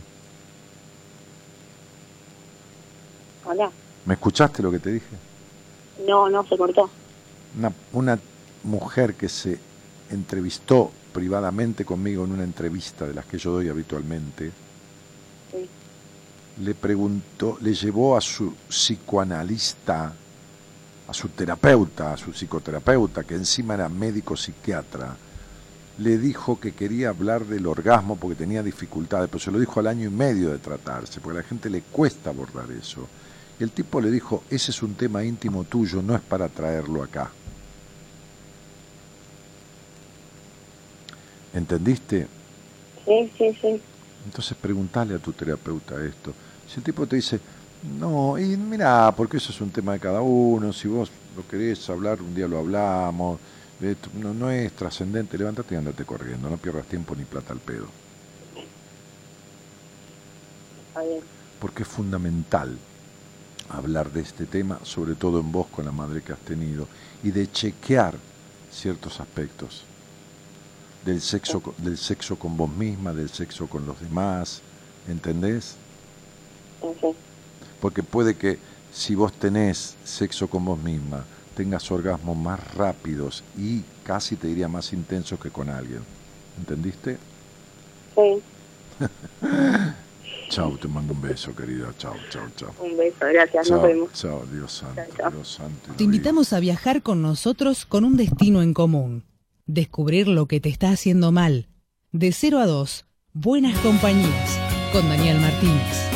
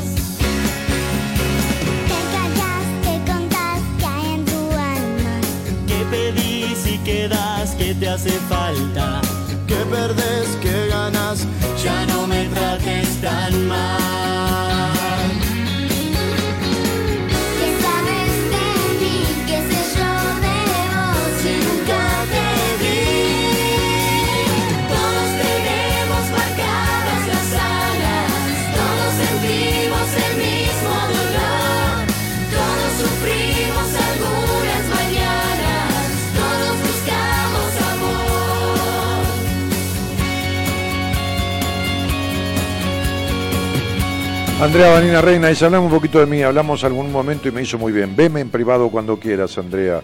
Ya te dije lo que tenía que decirte. Y si querés arreglar todo esto, si querés terminar con las decepciones, si querés terminar con la desconfianza, con tu histeria, que es muy fuerte, con esta ensoñación que después te caes del décimo piso y te haces mierda, entonces este, veme en privado o ve a alguien con todo el paquete de cosas que te dije y solucionado.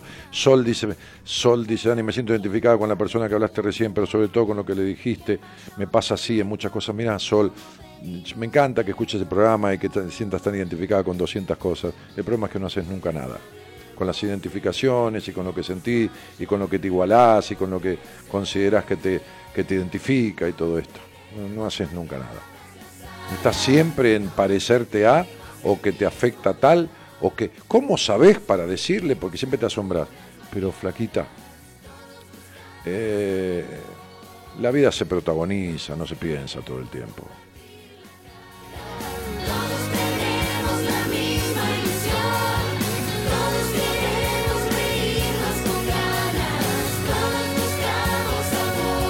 Hola Dani, ¿cómo estás? Soy Mauro y todos buscamos amor y todo esto. Buen tema, ¿qué pasa Gerardo? Ya me estoy preparando unos mates. Un abrazo.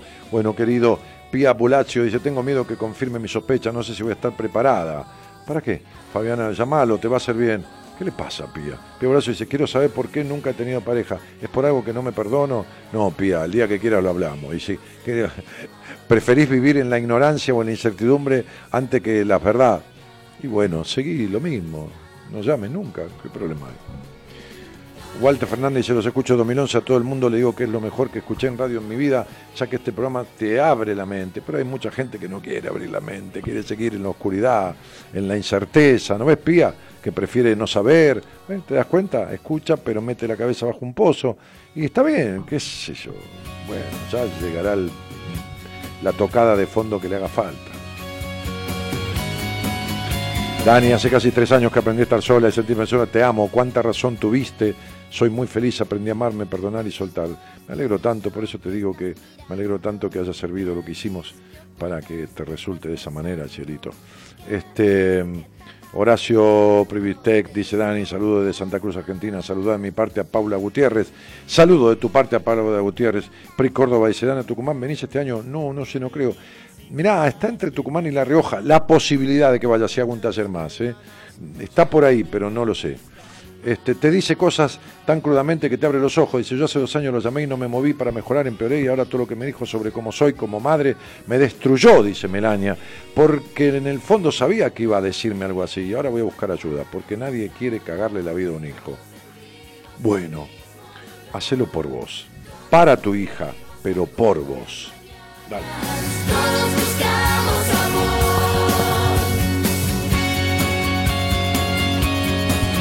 Todos buscamos amor, dice el tema que Gerardo Sobirana a- apuntó y propició e instaló en el éter, en el aire de esta radio Ecomedios para el cierre de este programa. Todos buscamos amor, pero hay cosas que antes de buscarlas afuera hay que encontrarlas dentro.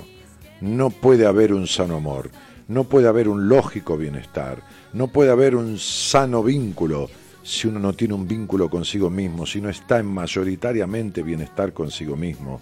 Mayoritariamente, nada es perfecto.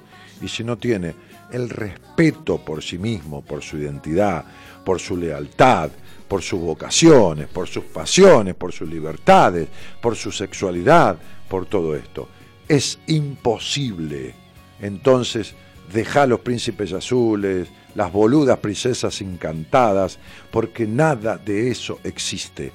Hablamos al aire de estos vínculos con dos, y, se vieron reflejadas un montón de personas del otro lado. Si no son psicópatas, son boludos, y eligen esto porque nunca van a tener otra cosa que esto si ellos no tienen otra cosa para sí mismos, si ellas no tienen otra cosa para sí mismos. Hay gente que prefiere vivir en la incertidumbre antes de escuchar las verdades que necesita para transformarse. Como dije antes, hay gente que hace seis años quiere venir a un seminario y no viene. Hay gente que hace 20 años que está escuchando el programa y sigue no siempre igual, cada vez un poquito peor y no hace nada para resolverlo, ni con nosotros, ni con mi equipo, ni con nadie, aunque sea equivocándose en la elección o lo que fuera, pero haciendo, o acertando, pero haciendo. Dios santo, cuánta vida desperdiciada. Buenas noches a todos y muchas gracias por estar. Mañana viene a Buenas Compañías Pablo Mayoral. El miércoles vuelvo yo con estos programas en los que disfruto mucho de ser como soy, decir lo que digo y hacer lo que hago. Chao, gracias.